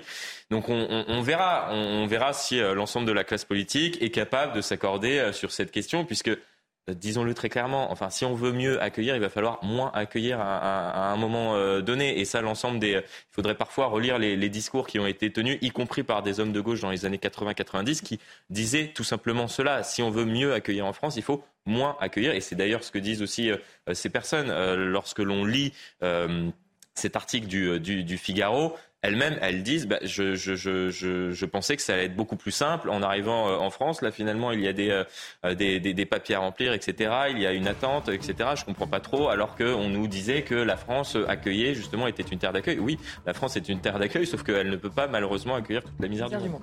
On marque une courte pause et on se retrouve pour la deuxième heure de l'heure des pros avec mes invités. À tout de suite. De retour dans l'heure des pros euh, été, on continue évidemment les débats dans un instant, mais tout de suite l'heure de l'actualité avec Somaya Labidi. Rebonjour Somaya. Euh, bonjour Elodie, bonjour à tous. À la une, la rigueur budgétaire est plus que jamais de mise. Les comptes publics sont encore très dégradés. En 2022, le déficit public s'établissait à 124,5 milliards d'euros, soit 4,7% euh, du PIB. Chaque euro compte, mais pas d'augmentation d'impôts en vue, promet le ministre chargé de l'Industrie. Écoutez. Vous allez l'entendre dans un instant. On aura tous des efforts à faire, une responsabilité vis-à-vis de la solidité de nos comptes publics. On entre euh, dans une période où chaque euro compte. On n'augmentera pas les impôts, je vais être très clair là-dessus. Hein. Donc on est euh, un gouvernement qui, une majorité en tout cas, qui depuis six ans a baissé les impôts plus que personne euh, auparavant. Donc on n'augmentera pas les impôts. Il y a des niches fiscales je dirais, à balayer. Il y a un certain nombre de mesures euh, de sérieux budgétaires à mettre en œuvre. Chaque euro compte. On est sorti du quoi qu'il en coûte. On mhm. entre dans une période où effectivement la solidité des comptes de la nation fait partie des axes de force de la France. Cette hausse inquiétante des hospitalisations d'enfants contaminés au cannabis à présent, l'hôpital Lanval de Nice constate une large augmentation des cas d'empoisonnement. Euh, depuis le début de l'année, 10 enfants ont été traités, dont un bébé de 18 mois. Les spécialistes alertent sur ce phénomène en hausse. Bien sûr, il y en a de plus en plus parce que euh, euh, les parents en consomment de plus en plus. Et dans ce cas-là, c'est toujours l'hospitalisation immédiate, lavage d'estomac et surveillance de l'enfant. Le danger est d'autant plus grand qu'il s'agit d'un jeune enfant parce que l'enfant peut avoir des troubles très graves comme par exemple euh, bien sûr des nausées, des troubles de la marche, une hyperexcitation ou une somnolence, mais ça peut être même des convulsions et aller jusqu'au coma. Euh, dans le reste de l'actualité, la canicule continue d'écraser la France. Désormais, 50 départements sont placés en vigilance orange. Les températures vont globalement s'envoler entre 33 et 37 degrés et jusqu'à 37 à 40 degrés sur l'Occitanie. Les précisions sur cette vague de chaleur avec notre journaliste météo, Karine Durand. S'attendent au pic d'intensité de la canicule ces prochains jours, entre ce lundi et ce mercredi, mais surtout mardi et mercredi.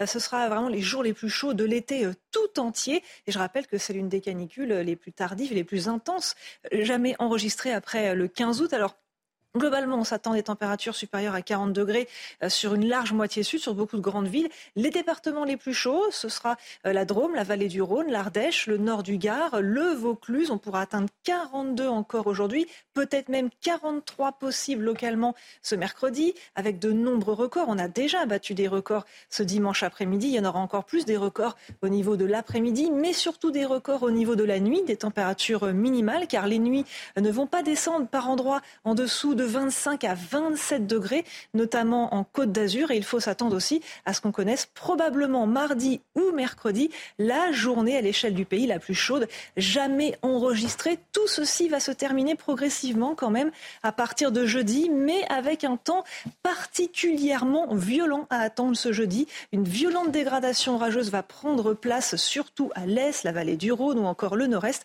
Et là, on va perdre 10 à 15 degrés, voire même peut-être plus, proche de 20 degrés en moins en l'espace de deux jours seulement. Direction l'Espagne pour terminer, où depuis près d'une semaine, des centaines de pompiers combattent un brasier sur l'île touristique de Tenerife. Des feux aggravés par des températures caniculaires.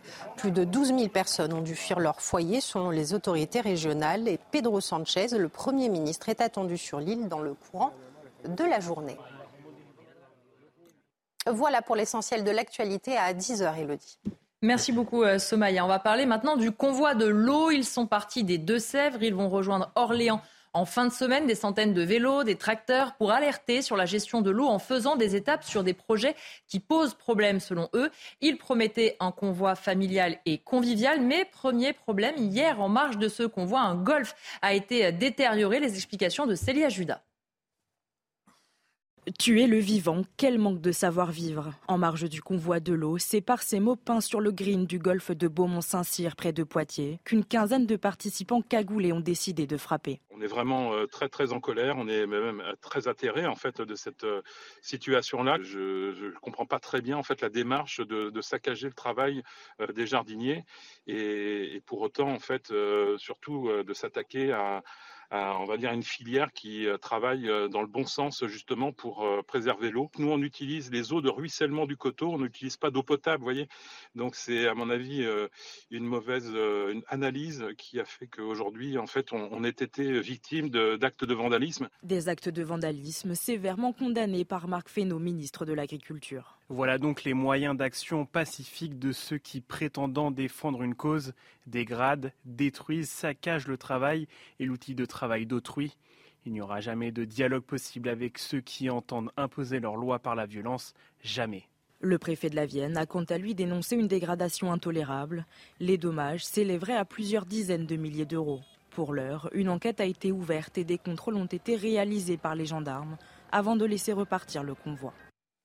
Alors pour l'instant, ceux qui participent au convoi de l'eau expliquent qu'ils ne sont pas responsables de cette situation, Elisabeth Lévy, mais c'était quand même à craindre qu'il y ait tout au long du convoi euh, des euh, golfs notamment qui soient détériorés, parce qu'on a vu aussi comment ça s'était passé à Sainte-Soline. Ils ne sont pas uniquement euh, dans une ambiance familiale et conviviale.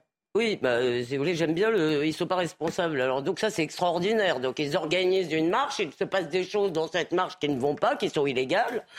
Euh, mais ils ne sont pas responsables. Donc euh, ça, c'est génial, c'est l'impunité. Et pendant le sujet, j'ai posé cette question à William T qui m'a dit non. J'ai dit mais pourquoi on peut pas les obliger à payer? Alors William m'a répondu non. Après il m'a dit non mais on pourrait, un tribunal pourrait le faire, mais effectivement ne va pas le faire. Et ça aussi c'est un problème. Je pense que cette question de la responsabilité d'une façon générale va nous tarauder euh, dans, les, années, dans les années à venir parce qu'on a l'impression qu'il y a si vous voulez, au nom effectivement de bonnes causes et notamment l'environnement, si vous voulez, tout est permis. Tout est autorisé, la violence, les saccages, d'empêcher les gens Sachant que ça n'aide peut-être pas la cause de, détériorer un golf. C'est pas ça qui va faire que la planète ira mieux, d'ailleurs. Euh, ni de, comme vous l'avez fait remarquer la semaine dernière, ni de se coller à des tableaux, ni de, ni toutes sortes de choses. Vous vouliez vous coller vous-même à la table, d'ailleurs, je m'en Oui, oui, oui, oui. vous voyez, finalement, j'ai renoncé. J'ai eu peur que vous me laissiez coller. À la... de la lumière. J'ai eu peur qu'on me laisse coller à la table en disant, ben, c'est très bien qu'elle y reste. Mais donc, euh, si vous voulez, il y a un moment euh, cette question de la responsabilité dans notre société va devenir, euh, je pense, très importante. Et là encore, on le voit, ils ont le droit de manifester, mais ils n'ont pas le droit de dégrader. On va regarder justement ce que dit euh, le, Christophe Jolin, qui est directeur de ce golf, sur la façon dont les faits se sont déroulés. Écoutez-le. Un groupe de 20 personnes encagoulées euh, sont, euh, se sont euh, dirigés vers l'entrée du golfe. Ils ont cassé une vanne d'irrigation qui nous permet d'arroser les greens et ils ont en fait endommagé les greens en retirant une surface assez importante. Il y a également des des inscriptions, un logo anarchie euh, qui ont été euh, également inscrits sur, sur les greens. On est vraiment euh, très très en colère, on est même très atterré en fait de cette situation-là qui n'était pas du tout prévue. On voit plus largement aussi que ce convoi de l'eau, c'est un bras de fer qui commence entre ces participants qui montrent aussi que le gouvernement a tenté de dissoudre les soulèvements de la terre, qu'il n'y est pas parvenu, et donc ils veulent montrer que finalement ils sont un peu les gagnants et qu'ils sont aussi prêts à tout pour se faire entendre, y compris de nouveau donc euh, à commettre, comme c'est le cas là, par exemple, des dégradations. Après, ce qui est drôle, c'est qu'ils sont euh, eux-mêmes en train de justement constituer les futures pièces du dossier qui permettraient au gouvernement euh, de dissoudre les soulèvements de la terre, puisque toute la problématique autour justement de cette décision du Conseil d'État, c'est que les pièces du dossier qui ont été apportées par le gouvernement pour pouvoir permettre la dissolution des soulèvements de la terre euh, le Conseil d'État a, estimé que, justement elles étaient trop faibles euh, par rapport euh, par rapport à cette décision du, gouvernement. En référé, pas en jugement de fond. Oui, oui, en, référé pour pour pour pour l'instant, mais mais on verra justement la, suite des événements et peut-être que, ces nouvelles pièces pourraient pourraient permettre au, gouvernement justement de, de, justifier sa sa décision. là, ce qui est attaqué, c'est pas le fait qu'il y a des, des entreprises dans notre pays qui sont plus consommatrices en, en eau que d'autres. Non, et, je rejoins ce qui a été dit euh, à l'instant par Elisabeth Lévy, c'est le symbole. C'est-à-dire que que représente un golf pour euh, cette catégorie de la, population C'est la richesse. Et lorsque l'on voit euh, la logique qui euh, découle derrière dans, le raisonnement de, ces individus, euh, logique qui a été exposée au grand jour par, Sandrine Rousseau, pour, pour ne pas la citer ce week-end, c'est qui a fait le parallèle entre la canicule et la réduction des, inégalités. C'est-à-dire que c'est en, réduisant les, les inégalités qu'on va permettre justement d'avoir moins de canicules euh, dans notre pays et plus globalement sur l'ensemble de la planète avec ce hashtag taxons euh, les riches. Oui, c'est la richesse. Voilà. Non mais euh, non mais voilà, c'est-à-dire que c'est en s'attaquant aux riches qu'on va permettre de, résoudre les, problématiques liées au, dérèglement climatique. Et c'est d'ailleurs le, symbole qui a été attaqué ici, puisque, et on l'entendra peut-être, ce, directeur de, de, ce golf a tout simplement expliqué que c'est 1 à 2 de la surface du golfe qui est arrosée en cas de, sécheresse. Et là, ça concerne uniquement les greens. Et d'ailleurs, on l'a vu très clairement sur, sur les images. Il y a une petite portion de pelouse qui est, qui est arrosée. Le reste de la pelouse aux, alentours, qu'on appelle le fairway, est totalement euh, à sec. Et bien justement, on va l'écouter, le patron de ce golf, qui euh, donne précisément, justement, en fait, à quel point c'est une mauvaise idée de s'en prendre à un golf, parce que regardez, il ne consomme pas tant d'eau que ça. Écoutez-le. Depuis deux ans, on n'arrose absolument pas du tout les fairways, donc la partie la plus importante du golf n'est pas arrosée. On n'arrose que les greens et ça représente 15% de la surface totale de notre parcours. Et on n'arrose que trois minutes dans la nuit, donc en fait, je pense que c'est la mauvaise cible de s'attaquer au golf. Euh, je pense que là, ils sont vraiment mal renseignés. Et je pense que c'était prémédité puisque les gens avaient des, euh, des bombes pour euh, taguer en fait sur les greens. Et donc, je pense qu'ils avaient déjà prévu effectivement d'intervenir sur le golf pour donner un acte fort à leur, à leur déplacement. C'est vrai, Philippe David, que non seulement ça ne sert pas la cause, s'en prendre à un golf, pourquoi ce golf. Sinon, pour d'autres, finalement, revendications qui n'ont rien à voir, on voit le symbole anarchie, on voit euh, des inscriptions anti-police. Quel est le rapport avec la gestion de l'eau? Ah ben, Strictement aucun rapport avec la choucroute, comme on dit un peu trivialement. Mais ce qui est quand même amusant, c'est de voir qu'ils vont manifester contre l'eau en France. Je rappelle qu'en Chine, on ouvre l'équivalent de deux grosses centrales à charbon chaque semaine, ce qui là est un vrai péril en termes de production de CO2, et que là on les voit pas aller manifester devant l'ambassade de Chine, par exemple. Même pas loin en Allemagne, hein, ils peuvent y aller. En hein, Allemagne, c'est vrai, ils peuvent y aller. Oui. En Allemagne, ils peuvent y aller. À vélo, ils peuvent y aller. Absolument. À vélo, pas électrique, hein, parce que si on recharge avec du nucléaire, là, ça marche pas.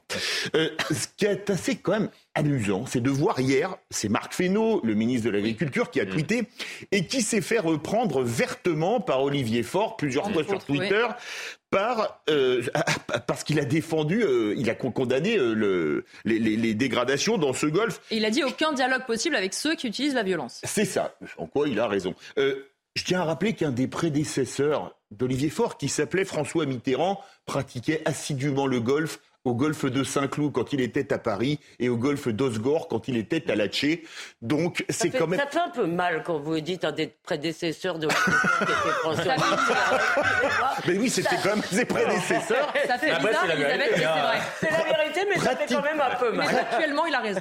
pratiquait assidûment le golf, je le répète, à Saint-Cloud et à Osgore, selon l'endroit où il était. À l'époque, euh, on n'en parlait pas, mais c'était pas à une époque où il y a eu un autre successeur de François Mitterrand qui disait qu'il n'aimait pas les riches à 4000 euros par mois. Non? Oui, oui. Vous êtes taquin avec la gauche. C'est parce que c'est Elisabeth Lévy qui provoque. Hein. qui pour rien, mais on peut accuser. Oui, euh, c'est une balle perdue. On peut accuser Elisabeth euh, avec plaisir, alors qu'elle était pour rien. On est désolé. On va se faire pardonner. Il faut qu'on écoute aussi justement euh, le, cet agriculteur. Il est patron de la FNSEA de la Vienne et il dit aussi à quel point tous ses collègues agriculteurs qui sont sur ce parcours s'inquiètent de dégradation éventuelle. Écoutez-le. Depuis le convoi de l'eau, je dois le dire, là je viens de raccrocher au téléphone pour rassurer les agriculteurs et les agricultrices de la Vienne, où hier, le convoi de l'eau, qui se dit pacifiste, a passé devant les fenêtres de nos agriculteurs. Harcèlement, provocation. Et là, le vrai visage ressort encore aujourd'hui. Et oui, alors effectivement, euh, c'est 40 individus cagoulés qui passent avec des sécateurs coupés des grillages et entrent dans une propriété privée. Et je dois dire que ce golf est exemplaire écologiquement, recyclage d'eau, etc. William Tay, évidemment, logiquement, il y a des inquiétudes sur euh, tous les agriculteurs, toutes les installations, quand ils vont passer à proximité, de se dire est-ce que c'est sur nous que ça va tomber? Parce que finalement, les agriculteurs qui tentent de se défendre comme ils peuvent, ça va être compliqué de sécuriser tout le parcours. Et d'ailleurs, évidemment, ce n'est pas fait. Moi, je vois deux points dans sa remarque euh, qui, sont, qui sont intéressants. La première, c'est que euh, déjà, Gérald Darmanin mène plutôt une bonne action en tentant de dissoudre les soulèvements de la terre. Mais il doit mener une action complémentaire, c'est-à-dire euh, de choper tous les types, de les traquer pour terrorisme. Moi, je pense qu'il faut les attraper. Oui, on parle d'éco-terrorisme. Oui, oui, oui, mais il faut, faut, arrêter d'être aimable parce qu'en fait, les personnes qui témoignent, on est toujours deux, trois personnes qui ont l'air sympathiques, qui puent, etc. Donc on se dit, ouais, c'est pas des dangers. C'est pas, des dangers. C'est pas des dangers pour l'humanité. Or, à chaque fois qu'on a une action de soulèvement de la terre, des manifestations écologistes, vous avez toujours des black blocs. Il faut quand même rappeler qu'à Sainte-Soline, les gens sont venus avec des caillasses, des cocktails Molotov, ils ont brûlé des policiers, ils ont brûlé des, des voitures. Et ensuite, après, ils s'en sont pris euh, aux agriculteurs, au bien des agriculteurs, et ils sont pris également aux personnes. Donc vous avez une haine anti-flic, vous avez une haine anti-agriculteur et une haine également des, biens de consommation qui s'apparenteraient au capitalisme. Or, tous ces points, lorsque vous prenez les définitions nationales et internationales du terrorisme, c'est s'en prendre, s'attaquer, imposer la terreur à des biens et à des personnes pour aux raisons d'une idéologie, ce qui colle parfaitement à l'écologie. L'autre point que je vois dans ce que mentionne l'agriculteur de la FNSEA, c'est le deuxième, c'est à la fin, il disait oui, mais le pauvre golf, euh, c'est été responsable écologique. Mais c'est parce qu'ils n'ont pas compris, en fait. C'est parce que les, les, les, types, ils en ont rien à foutre de l'écologie. C'est un prétexte pour venir. C'est pas leur affaire, l'écologie. Vous, vous leur expliquez que le nucléaire eh ben, est bien pour baisser les émissions de gaz à effet de serre, ce qui a permis notamment de faire baisser les émissions de gaz à effet de serre depuis 20 ans depuis le protocole de Kyoto, donc nos émissions de gaz à effet de serre ont baissé, mais ce n'est pas leur affaire. Ils vous expliqueront toujours, comme l'a dit euh, Marine Tondelier, on ne comprend pas, depuis Fukushima, on a, on a failli faire péter le, lobby nucléaire. Et donc, mm. s'explique notamment du fait que ce sont des escrocs. Voilà, c'est des escrocs de premier plan. Ils utilisent l'écologie pour se faire élire, pour faire des manifestations, mais en fait, ils n'en ont rien à faire. Ce qui les intéresse essentiellement, c'est d'attaquer des musées, c'est d'encourager les jeunes à porter des gilets oranges pour bloquer des autoroutes, etc. Ils veulent convertir les jeunes à une idéologie qui est anticapitaliste anarchiques. Ils utilisent le prétexte qui est bien vu de l'écologie, qui est bien plus populaire, pour faire passer leurs idées nauséabondes. Alors d'abord, ce sont des escrocs, des escrocs qui souvent croient à leurs âneries, ce qui est un problème parce qu'il y a un problème de niveau souvent, pardon. Non, mais, moi je mais surtout, je ne suis pas d'accord avec vous sur l'interdiction. Euh, c'est marrant, je n'arrive pas. Je n'arrive pas à me résoudre. Pour moi, l'interdiction, c'est une arme de faible. Et surtout, si vous voulez, il ne faut interdire qu'avec la main qui tremble. Or, avant d'interdire, condamnons avant d'interdire, il y a des actes délictueux qui sont commis, des attaques de force de l'ordre, des violences, des dégradations. Je veux dire, on n'a pas besoin euh, d'interdire un mouvement qui d'ailleurs c'est des mouvements multiformes, je suis même pas sûr que ce soit efficace. On n'a pas besoin de les interdire pour euh, euh, sanctionner. C'est ça le problème. on peut faire les deux mais, Parce qu'on peut pas faire les deux. Mais l'interdiction, encore une fois, si vous voulez, il faut quand même rappeler que la liberté, ça doit être le principe. La liberté de manifester, la liberté de contester, la liberté d'être débile. Je suis pas sûr. je, suis pas sûr je suis pas sûr, Elisabeth, que on puisse rentrer dans la liberté. La liberté, c'est tout ce qui n'est pas n'enfreint pas la loi et ce qui n'est pas la liberté d'autrui. Or, moi, je suis pas sûr que la liberté, ce soit de venir euh, caillasser des, des, bagnoles, de lancer des cocktails Est-ce que l'interdiction du CCIF a fait reculer l'islamisme Non, mais je suis pas sûr que je suis pas sûr que la liberté soit permettre à des gens de venir avec des haches, etc. et d'encourager les black blocs à saccager les agriculteurs. J'ai dit que nous, de notre point de vue d'une société libérale, quand nous interdisons, c'est renoncer à quelque chose qui est notre identité. Je dis juste qu'avant d'interdire, parfois cela peut s'avérer effectivement l'ultime recours. Je ne dis pas qu'il faut jamais le faire, mais euh, euh, que, avant d'interdire, moi, ce que je ne vois pas, c'est la justice prononcer des peines. Oui, ça. oui. Un dernier mot pour terminer rapidement. Le souci, c'est que déjà, comme le disait l'agriculteur, ils sont masqués. Donc, allez donner des preuves pour que la justice les mm. condamne. Et après, si jamais la justice les condamne, c'est pour récupérer les dommages et intérêts qu'ils doivent payer, que là, c'est la victime qui doit faire des pieds et des mains, parce que c'est pas l'État qui récupère l'argent, c'est à la victime de faire des pieds et des mains pour tout récupérer. Donc la victime est tout le temps perdante. C'est ça là aussi qui est le problème.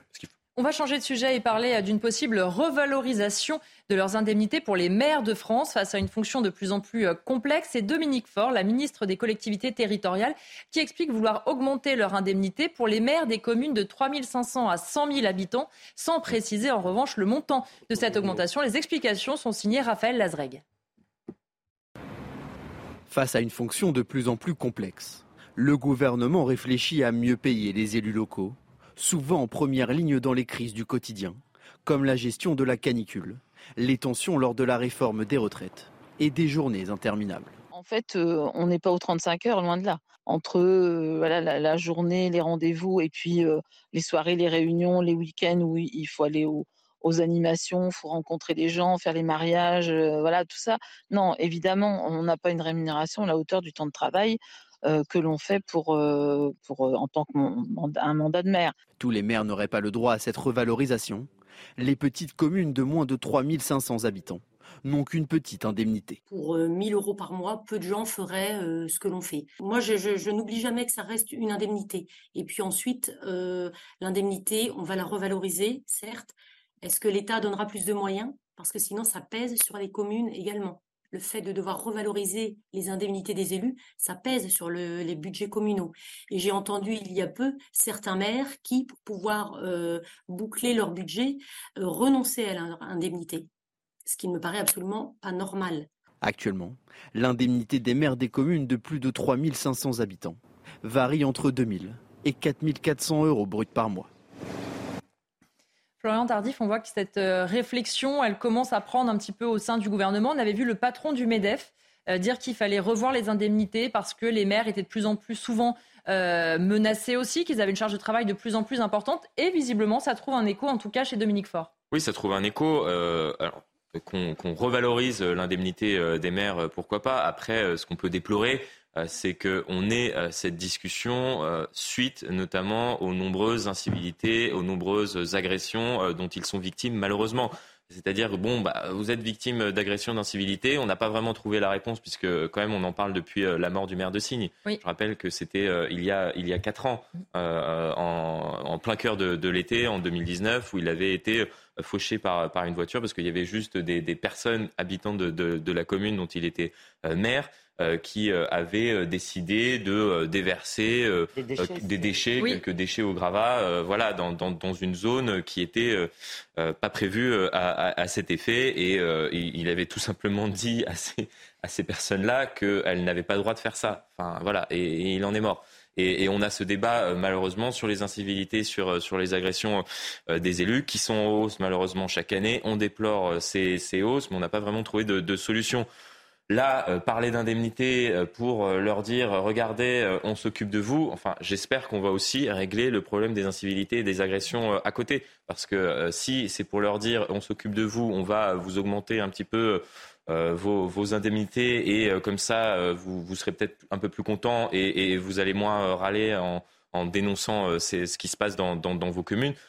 J'espère pas, entre guillemets, qu'on essaye d'acheter, entre guillemets, la paix avec, avec les élus et qu'on va les soutenir aussi sur ces, sur ces sujets-là. Après, euh, peut-être que, que, que, que, ça sera mené on sur deux fronts. sur ces indemnités. Non, mais bien sûr, hein. non, mais bien sûr, mais j'espère que ça ne sera pas ça servira pas de, de, cache-misère, entre guillemets, ça sera pas tout. Et au-delà du côté calinothérapie, il y a quand même euh, un, un souci. Euh, William Tay, oui, c'est un mot que La calinothérapie, oui. C'est un mot qui existe, non Non, C'est un mot qui existe, oui. C'est vrai Je vérifie, ah, je sais pas. Je vérifierai dans le dictionnaire, je suis désolée si j'invente des mots euh, bah à l'antenne. Elle explique, la ministre, l'indemnité des maires des communes de 3 500 à 100 000 habitants. William Tay, quand on sait, quand on est maire d'un petit village. À quel point en fait le maire est celui qui va euh, annoncer malheureusement les mauvaises nouvelles aux familles? À quel point parfois le maire c'est celui qui va l'aider à déneiger, à ramasser des déchets ou je ne sais quoi? On se dit quand même euh, pourquoi ces maires de petites communes qui ont le moins de personnel, qui sont le plus auprès des habitants, ne sont pas considérés? Bah, déjà il y a un premier contexte. Euh, cette proposition intervient alors que le contexte économique et social est difficile. Ça veut dire que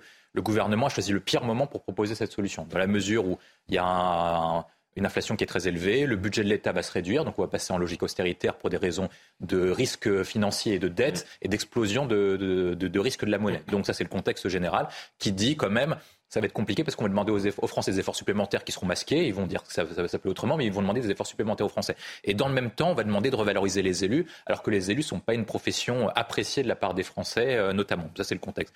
Ensuite, après, sur le point qui est posé, moi, je pense malgré tout qu'il faut quand même faire un peu de pédagogie. C'est-à-dire qu'il faut expliquer qu'il y a à peu près je crois, si je ne me trompe pas, 500 000 à 600 000 élus qui travaillent à 95% du temps, enfin 95% des, du nombre, bénévolement. C'est-à-dire qui ne touchent pas un rond et qui consacrent des dizaines, des quinzaines, des vingtaines d'heures de manière bénévole à répondre aux différentes sollicitations. Sur la question des maires spécifiquement que vous posez, quand vous êtes maire, ce qu'il faut expliquer euh, aux téléspectateurs, c'est que vous devez répondre tous les soirs. Vous n'avez pas d'horaire qui est précis. C'est-à-dire que vous devez répondre tous les soirs. On prend notamment le cas de Vincent Jeanbrun qui dormait à sa mairie pendant les émeutes et qui donc du coup dormait dans sa mairie. Vous devez répondre à toutes, tous les situations les, week-ends. Vous devez répondre aux forces de l'ordre. Vous devez répondre à la préfecture et aux différentes demandes, que ce soit de logement, d'aide sociale mm. et de demandes au quotidien.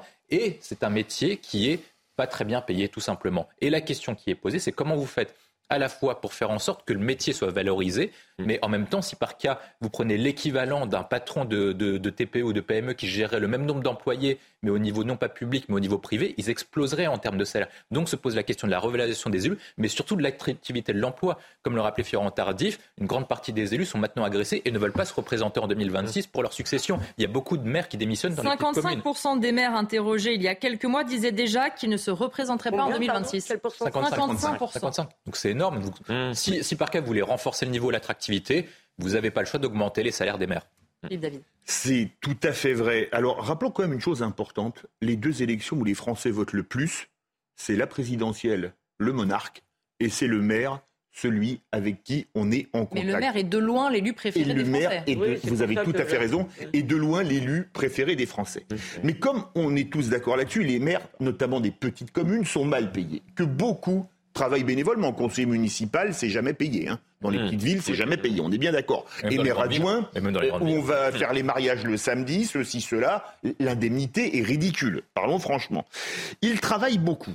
Ils sont victimes d'agressions. Il y a encore eu un maire agressé ce week-end à côté de La Rochelle, à Loum. Il a pris 10 jours d'ITT.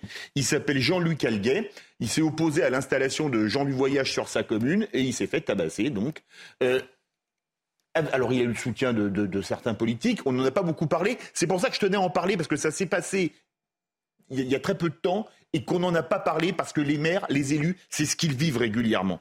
Et aujourd'hui, ils se prennent en plus des procès, parce que je vais vous prendre un exemple. Un gamin se blesse en faisant la courte échelle à un de ses copains pour se suspendre au panneau de basket. Le gamin tombe, il se casse quelque chose. À contre qui est-ce qu'on porte plainte? Eh bien, contre la mairie. Et c'est le maire qui est responsable. Donc, on leur demande toujours plus pour un montant ridicule, ben on comprend pourquoi 55% des maires ne veulent pas se représenter pour la prochaine législature. j'ajoute juste qu'on se demande dans notre pays à la fois comment on trouve encore des gens pour faire ce genre de boulot, comment on trouve des gens pour être policiers, comment on trouve des gens pour être professeurs, si vous voulez, vu les salaires de misère et dans toutes ces professions des conditions de travail où vous êtes exposés à la violence de la société. Donc, merci à eux, tous.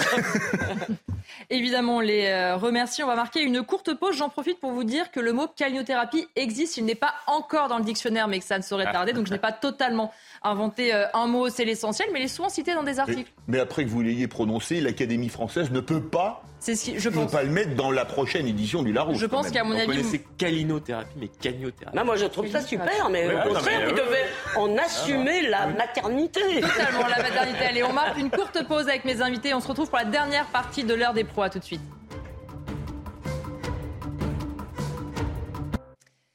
Dernière partie de l'heure des pros euh, été, on va parler politique maintenant et notamment de la NUPES ou peut-être de la fin de la NUPES. Alors ça a commencé notamment il y a quelques jours sur les réseaux sociaux avec une sorte de règlement de compte euh, à hockey choral entre Olivier Faure, patron du Parti socialiste, et Jean-Luc Mélenchon de la France insoumise. Tout commence par Olivier Faure qui dit ceci. L'interview de Nicolas Sarkozy sonne la fin de Renaissance. Les hostilités à droite ne font que commencer à la gauche et aux écologistes de ne pas tomber dans la spirale mortifère de la division. Oui, mais Jean-Luc Mélenchon, quand il voit ce tweet, décide de lui répondre, hein, toujours de manière publique. Incorrigible double langage, faire l'union en se divisant aux élections sénatoriales et européennes, l'interroge-t-il. Olivier Faure continue de répondre. Cher JLM, j'ai toujours le même tel et t'ai récemment envoyé un message t'invitant à échanger. On se voit si tu veux, on ne peut pas partager les mêmes analyses sans avoir besoin de s'invectiver sur Twitter pour le plus grand plaisir de la droite et le désespoir de la gauche. Dernière réponse de Jean-Luc Mélenchon. Olivier Faure, je ne t'invective pas, au contraire de tes amis qui nous ont expulsés des listes sénatoriales et se préparent à en faire autant aux européennes et aux municipales. Si tu veux revenir sur ces choix sectaires, adresse-toi aux responsables de la France Insoumise, Bompard, Panot, Aubry. Moi, je donne mon avis, c'est tout. Si tu veux me rencontrer, viens à la manif du 23 septembre contre les violences policières et la loi permis de tuer que, nous que vous n'avez toujours pas Renier, ça vous fait rire, Je trouve que vous faites ça très bien. Oui. Déjà, déjà cette mise en scène théâtrale, vous êtes formidable. Je vais vraiment jouer et tout, mais bah, voilà, il, théâtralise en même temps. Oui, oui, non, mais, hein, oui, ça me fait rire. de mettre de l'intention. Ça me fait rire. Ce qui me fait rire, c'est quand Jean-Luc Mélenchon dit, euh, genre, moi je ne dirige rien, alors qu'ils sont tous terrifiés au garde à vous. Euh. Oui, voix avec eux. Comment Il dit voix avec eux, mais c'est lui qui alors répond. alors qu'en fait, il y a une chose, moi, qui m'a frappé à la France insoumise, alors que même, chez les Verts, il y a quand même du débat, il y a quand même des gens qui rouspètent sur Médine. À la France insoumise, rien. Si vous voulez, pas un dissident. Euh, ils sont terrifiés par Mélenchon. Donc, mais ça, c'est le.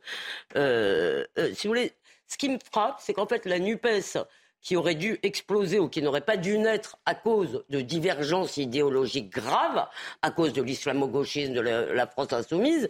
Je veux dire, les socialistes, s'ils avaient eu un peu d'honneur, euh, ne se seraient jamais alliés euh, avec des gens dont ils ne partagent pas les idées. Eh bien, elles risquent de euh, voler en éclats sur des questions en réalité de cuisine électorale. Parce que maintenant, effectivement, si j'ai bien compris, je ne suis pas dans les secrets, mais Florian va certainement nous expliquer tout ça, apparemment, euh, les socialistes euh, euh, veulent garder pour eux leur, leur place de sénateur. Donc c'est ça.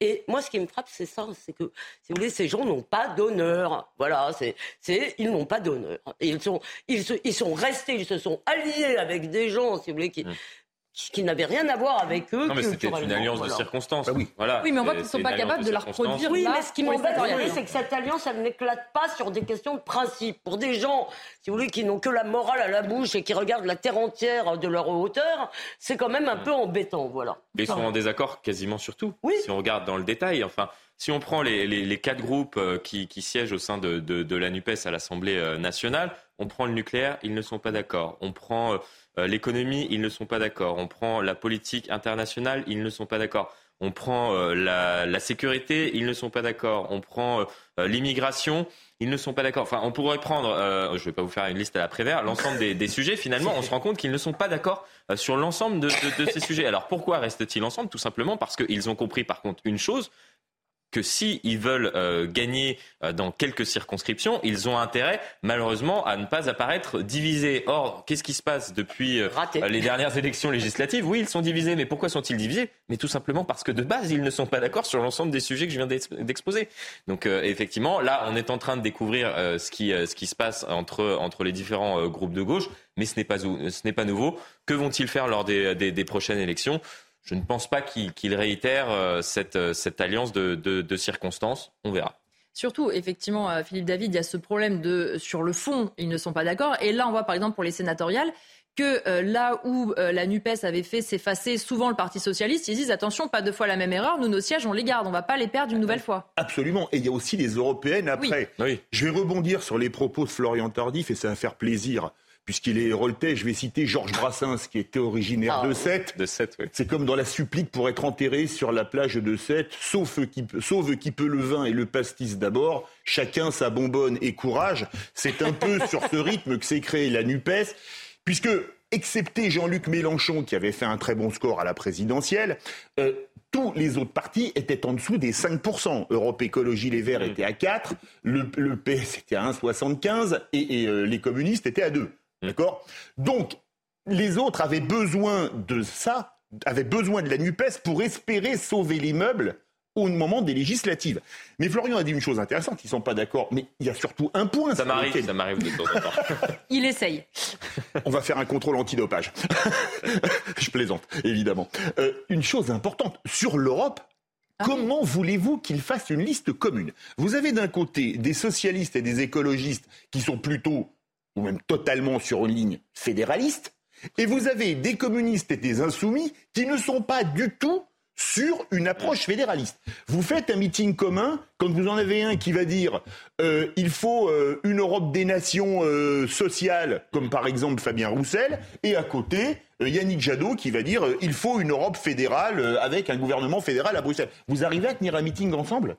C'est même plus le mariage de la carpe et du lapin, c'est le mariage du poisson des abysses et du condor des Andes. C'est tellement c'est éloigné, c'est quand même impossible. Donc aujourd'hui, il le paye. Alors vous savez, cette alliance électorale, elle avait une vertu. Vous savez, il y avait la lutte des classes, là c'était la lutte des places. Là, ça va être pareil. William Tay, on le savait finalement presque depuis le début de cette alliance qu'elle ne pourrait pas aller très loin parce que il y a ce problème de ne pas être d'accord sur le fond. Et puis, on voit bien que chacun embarrasse l'autre. Olivier Faure, qui, euh, il y a quelques années, euh, répondait à Médine sur les réseaux sociaux que ses propos étaient honteux, qui aujourd'hui ne dit rien. On voit bien qu'en fait, chacun aussi se gêne. Chaque parti gêne l'autre. Ah oui, non, mais moi j'ai pris euh, du popcorn, j'ai regardé ça. Avec, en plus, vous l'avez très bien raconté, donc euh, se, dérouler, c'était quand même magnifique. Moi, moi, au départ, je pensais juste que c'était une équipe de total losers. Voilà, ils avaient pris les types les plus nuls pour les foutre ensemble, mais en plus d'être total losers, ce sont des types qui sont incroyablement pathétiques. Un total loser euh, Ah oui, non, mais je vais expliquer pourquoi ce sont des total losers. Parce qu'en fait, quand vous prenez l'équipe actuelle, je parle pas de l'ancienne équipe du Parti socialiste, je parle de l'actuelle équipe, donc du Parti socialiste, d'Europe Écologie Les Verts, des communistes et de l'Insoumis.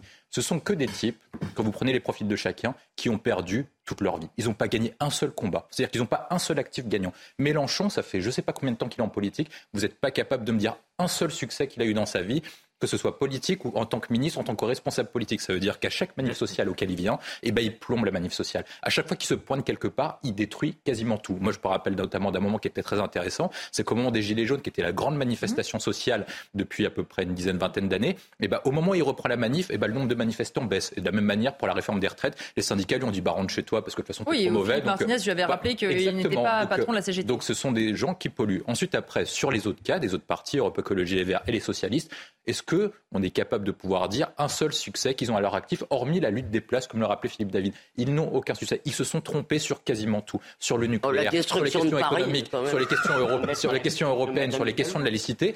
Et en plus, ils ont commis maintenant le dernier sacrilège, qui est de trahir leur conviction d'origine. Lorsque vous êtes socialiste, lorsque vous êtes intimement de gauche, vous croyez à l'universalisme. Vous dites que la France a une vocation universelle, d'où la Déclaration des droits de l'homme qui a une vocation universelle. Mais ils ne sont pas en vocation universelle actuellement. Ils sont de plus en plus repliés et fermés sur un volet communautaire. Idem sur la question de la laïcité. En 1905, c'est quand même la gauche qui a créé le principe de laïcité. Et aujourd'hui, ils trahissent la laïcité pour revenir à l'islamo-gauchisme. C'est eux qui ont fait un peu l'Europe avec François Mitterrand et Jacques Delors. Et actuellement, ils renient les convictions européennes uniquement pour, pour avoir des places. Et je pourrais faire comme ça la liste de tous les sujets, des grands acquis du socialisme, de Mitterrand, de Jaurès, qu'on peut être pour ou contre. Mais ils ont trahi toutes leurs convictions uniquement pour des places. Et comme l'a rappelé Elisabeth, ils avaient le choix entre le déshonneur et la défaite. Ils ont choisi le déshonneur, ils auront également la défaite électorale. Ben, j'espère, euh, j'espère que vous avez raison. Je voulais juste ajouter à votre, euh, porter à votre connaissance un élément qui m'a d'ailleurs un peu peiné. J'espérais que le Parti communiste de Roussel était un peu immunisé, si vous voulez, contre les dérives diverses et variées dont nous parlons ici. Or, je découvre dans la fiche de la fête de l'humanité qu'il y a qui? Mm.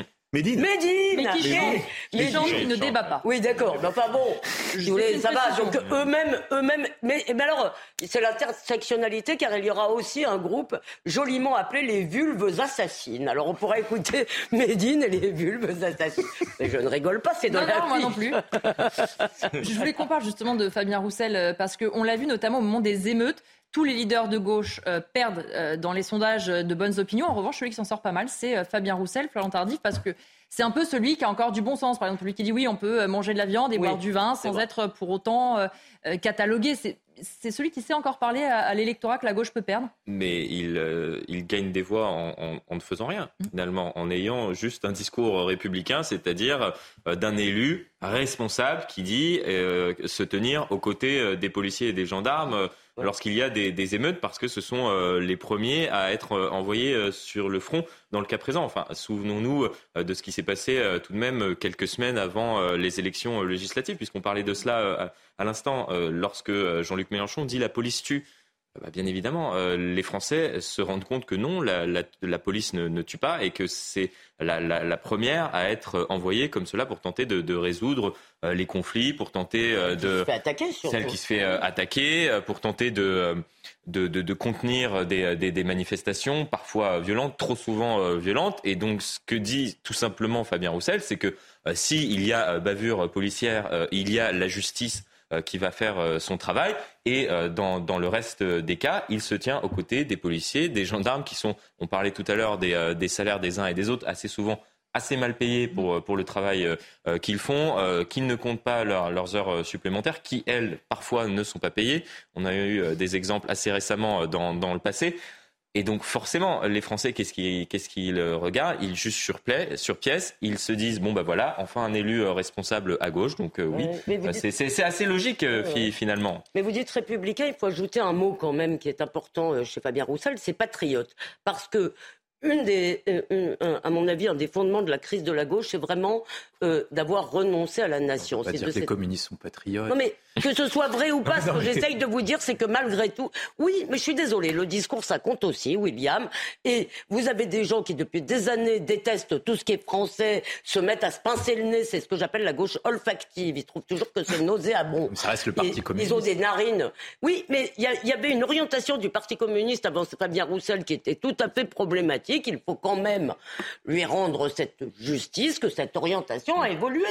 Tout ce que vient de citer Florian, ce n'est pas rien en politique, les discours, ça compte aussi. Non, mais, il, a, été recherché les classes populaires old school, comme disait Michel Onfray, ce qui n'est pas si mal. Pour terminer, William Terra. Non, mais qu'il ait un discours de bon sens euh, ah pour euh, qu'il soit à l'opposé du barbecue, la masculinité toxique de Sandrine Rousseau, pourquoi pas Voilà, ok. Et de l'anti-France. Mais on peut pas dire aussi que le Parti communiste y a un discours patriote. C'est quand même paradoxal, c'est pas possible. Le parti, le parti communiste historiquement a une vocation universelle, comme je le rappelais. Donc ça veut dire qu'il pense que le communisme est universel, se rapproche davantage des autres régimes communistes que d'un régime patriote. Et de tout temps, depuis la création du Parti communiste, eh ben, le Parti communiste a davantage été proche des autres pays, notamment à l'époque. Il n'y a pas de Moscou aujourd'hui. Non, mais, c'est pas parce qu'il n'y a, pas un Moscou, c'est pas parce qu'il n'y a pas de Moscou et vous ne voyez pas Fabien Roussel faire allégeance à une quand Fabien, Roussel était candidat à l'élection présidentielle, ses propos sur Vladimir Poutine et sur l'invasion en Ukraine étaient très ambigus. C'est tout ce que je dis.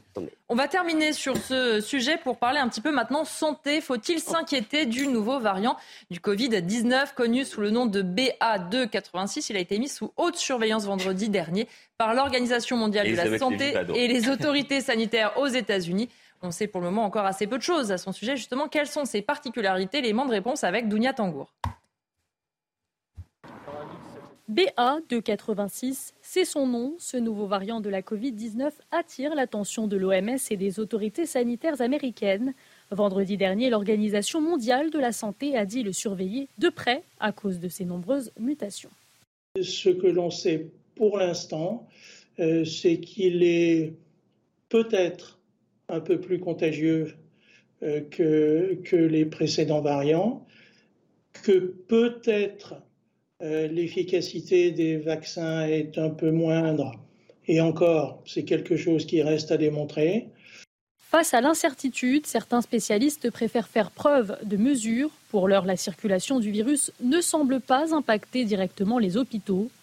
Pour l'instant, en tout cas, euh, il n'y a pas de retentissement avec une augmentation euh, des cas graves, ce qui est le problème le plus important, bien entendu. Actuellement, le nouveau variant n'a été détecté que dans trois pays, aux États-Unis, au Danemark et en Israël. Pour le moment, l'impact de ces mutations reste inconnu, mais sous surveillance. Elisabeth Lévy, je vous entendais réagir dès même le lancement du sujet. Non, c'était le mot, euh, c'est quand vous avez dit que ce virus était mis sous haute surveillance par l'OMS. Je suis sûr qu'il tremble. Non, ce que j'espère juste, si vous voulez, c'est que euh, je ne veux pas du tout euh, ridiculiser ou minimiser le problème. Ce que j'espère juste, c'est que cette fois-ci, si vous voulez, on sera rationnel, c'est-à-dire qu'on essaiera de mettre le paquet sur, les, de, sur la protection des gens qui risquent si vous voulez, des formes graves et qu'on va arrêter, si vous voulez, d'essayer de terroriser euh, toute une population. Mais comme il n'y a plus d'argent, à mon avis, on ne va pas le faire. Ah, c'est sûr que le quoi qu'il en coûte a tellement coûté, il va encore tellement coûter, que ne rêvez pas, vous n'aurez pas de nouveau confinement pour rester à la maison tranquillement. Ça, on peut faire une croix dessus. Je suis entièrement d'accord avec Elisabeth. faut arrêter de gérer la population par la peur. Vacciner des gamins de 16 ans qui n'ont aucun risque ou presque de faire une forme grave de la maladie, ça n'a aucun sens.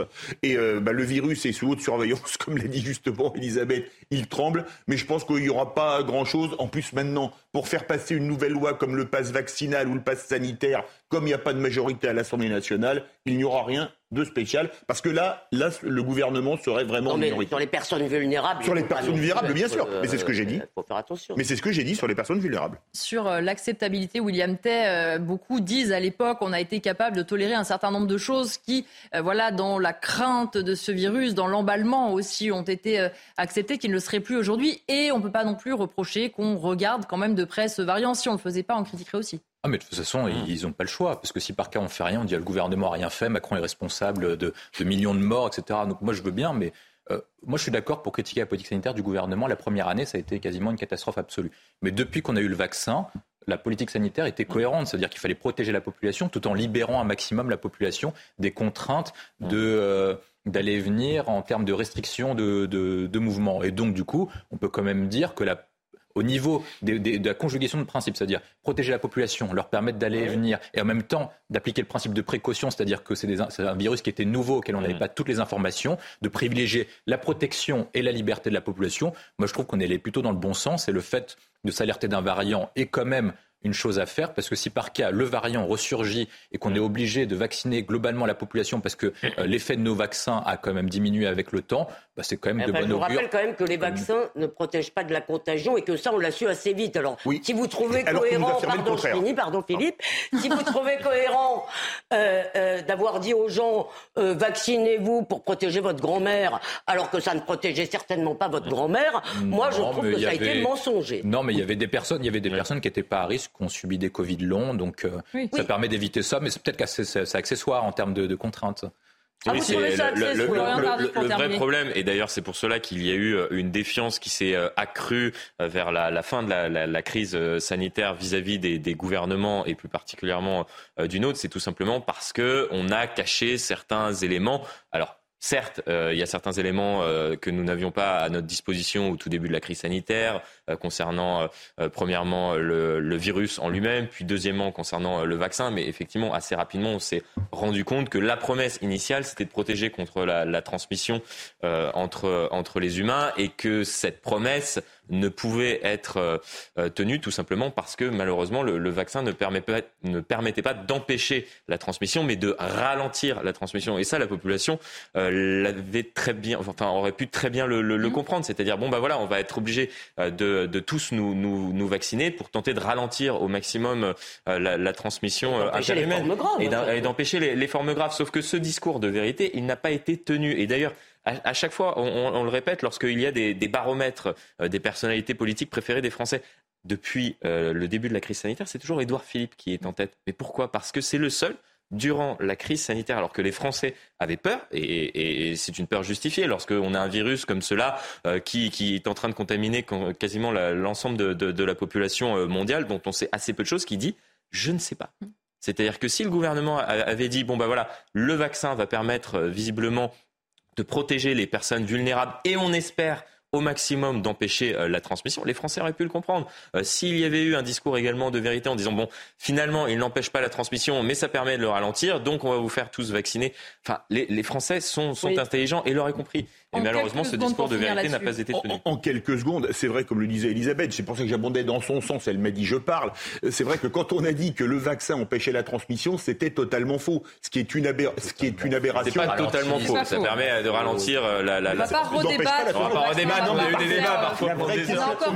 On ne veut plus entendre des choses du type si les gamins, les gamins vont condamner à mort papy, mamie, s'ils vont le voir en n'étant pas vaccinés. Ça, ce vocabulaire, c'était insupportable et ça l'est encore plus maintenant avec du recul. On va donc, euh, pour euh, terminer l'émission, parler du gouvernement qui envisage de doubler la franchise médicale. C'est la somme que nous payons sur chaque boîte de médicaments euh, achetés. Le passage à la pharmacie pourrait donc coûter un peu plus cher. Les explications de Mathieu Devez.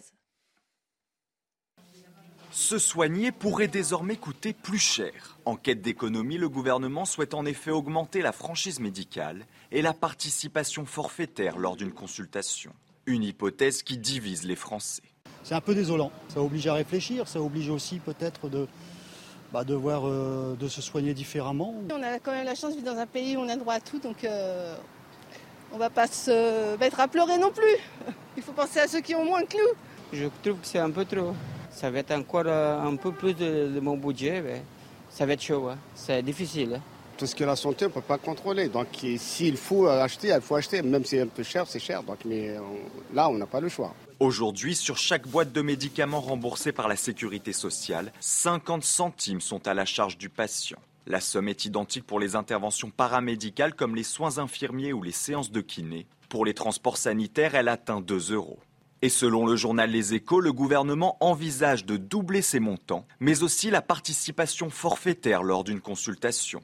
Il s'agit d'un montant d'un euro à votre charge lors de chaque consultation ou acte réalisé par un généraliste ou un spécialiste. C'est également le cas pour un examen radiologique ou des analyses médicales. Des mesures qui pourraient être intégrées dans le futur projet de loi de financement de la sécurité sociale. Elisabeth euh, Léville, il faut en venir euh, là où on se dit ça peut créer une santé à deux vitesses, comme disait l'une des personnes interrogées. Non, mais écoutez, il faut peut-être rappeler déjà que nous avons la chance merveilleuse de vivre dans un pays où la plupart du temps, nous allons à l'hôpital, à la pharmacie, chez le médecin, nous payons trois fois rien. Et à mon avis, d'ailleurs, on devrait au moins savoir ce que ça coûte, parce que les gens pensent que tout ça est illimité. Et euh, je trouve que déjà euh, c'est très bien et je suis quand même sidéré que beaucoup de gens soient capables de dépenser des milliers d'euros dans des téléphones portables mais rechignent parce qu'il faudrait payer un euro sur une boîte de doliprane. C'est pas raisonnable. C'est pareil. Florian Tardif. Non, après, euh, ce, qui, ce qui est important, puisqu'on parlait de la crise sanitaire tout à l'heure et du, du quoi qu'il en coûte, c'est que ce qui, ce qu'on est en train de, de, de, de s'apercevoir, c'est qu'il n'y a plus d'argent dans les caisses de l'État tout simplement et qu'on est passé du quoi qu'il en coûte au combien ça rapporte. Et que, et qu'il va falloir s'y euh, habituer. Et, on est en train euh, de dire aux Français, là encore, on n'augmentera pas les, les impôts, mais on va baisser les aides et augmenter les taxes. Je crois que là encore, ils vont se rendre compte qu'il y aura un payeur à la fin, c'est soit le consommateur, soit le contribuable. Et, euh, et comme je le disais à l'instant, il va falloir s'y habituer ces prochaines années, puisqu'il va falloir rembourser progressivement la dette, combler le déficit, etc. etc. Je crois que c'était la tribune, vous l'aviez montré, Florian, qui disait qu'on allait trouver de l'argent d'autres manières, mais sans augmenter les impôts. Ça, ça en fait dans, dans l'opinion, effectivement, la une de, l'opinion, c'était euh, on n'augmente pas les impôts, mais c'est tout comme. Ça fait partie des petits... Euh, on va dire, euh, des, des, petits points sur lesquels on peut récupérer un peu d'argent. Moi, ce qui me pose problème quand même, je suis d'accord avec Elisabeth Lévy sur le fond, mais il y a quand même un problème. On cotise de plus en plus pour la maladie, on est de moins en moins bien remboursé. ça, ça, les cotisations ont baissé. Ça dépend. Non, les cotisations publiques ont baissé. Oui, oui mais attendez, ce que vous mettez en plus dans les mutuelles, faut le compter ah, aussi. Mais, mutuelles, ah bah oui. mutuelles, c'est vous êtes remboursé, c'est pas, c'est pas. Mais vous avez oublié le débat sur les un bon remboursement. Bah c'est ça le problème. Bah Alors qu'on cotise aussi pour la sécurité sociale. Non, mais les cotisations sécurité sociale, maladie, euh, retraite, comptez ce que vous mettez pour votre mutuelle en plus. Voyez ce que vous avez perdu. Mais vous vivez de plus en plus longtemps aussi, je vous rappelle. Non, mais c'est vrai aussi. Vous avez oublié ça dans l'équation. C'est vrai aussi. C'est vrai aussi. Vous Pour terminer, William Terre. non, mais la, la, santé a un prix, la protection de notre modèle social a un prix, et ça suppose que les citoyens deviennent de plus en plus responsables. On demande trop à l'État ce qu'il peut faire pour nous, mais il faut que les citoyens se demandent ce qu'ils peuvent faire pour l'État. Or, un des comportements responsables en termes d'éducation, en termes de civisme, en termes de santé et de consommation peuvent faire en sorte de responsabiliser les citoyens et surtout de permettre d'éduquer leurs enfants sur comment on doit consommer à l'avenir pour une médecine qui soit plus juste et plus mmh. efficace. Et surtout axer euh, tout cela sur la prévention. je ne comprends pas euh, pourquoi on ne fait pas comme euh, on a un ministre de la Santé et de la prévention. Pourquoi on ne fait pas comme euh, ce qui a été fait ces dernières années euh, au Royaume-Uni pour justement euh, baisser l'ensemble des, des, dépenses en matière de, de, de, santé par rapport au budget global? Nous, en France, on a décidé de diminuer le numerus clausus pour qu'il y ait moins de médecins et donc qu'il y ait moins de malades. Enfin, enfin je ne sais pas qui a pris cette, décision, mais sur un compte de table, peut-être une, une discussion de, de, de comptoir il faudrait tout axer sur, euh, sur la prévention, c'est-à-dire éviter que les personnes soient malades pour éviter effectivement qu'on ait besoin d'un surnombre de, médecins et qu'on ait des, urgences euh, surchargées. Merci à tous les quatre d'avoir été euh, mes invités. Merci à ceux qui m'ont aidé à préparer cette émission. Samuel Vasselin, Kylian Salé, Thibaut Palfroy à la réalisation, Ludovic Libar à la vision, Rodrigue Le Prado au son. Tout de suite, évidemment, les débats et l'actualité continuent sur CNews. Vous retrouvez Thierry Cabane pour Midi News.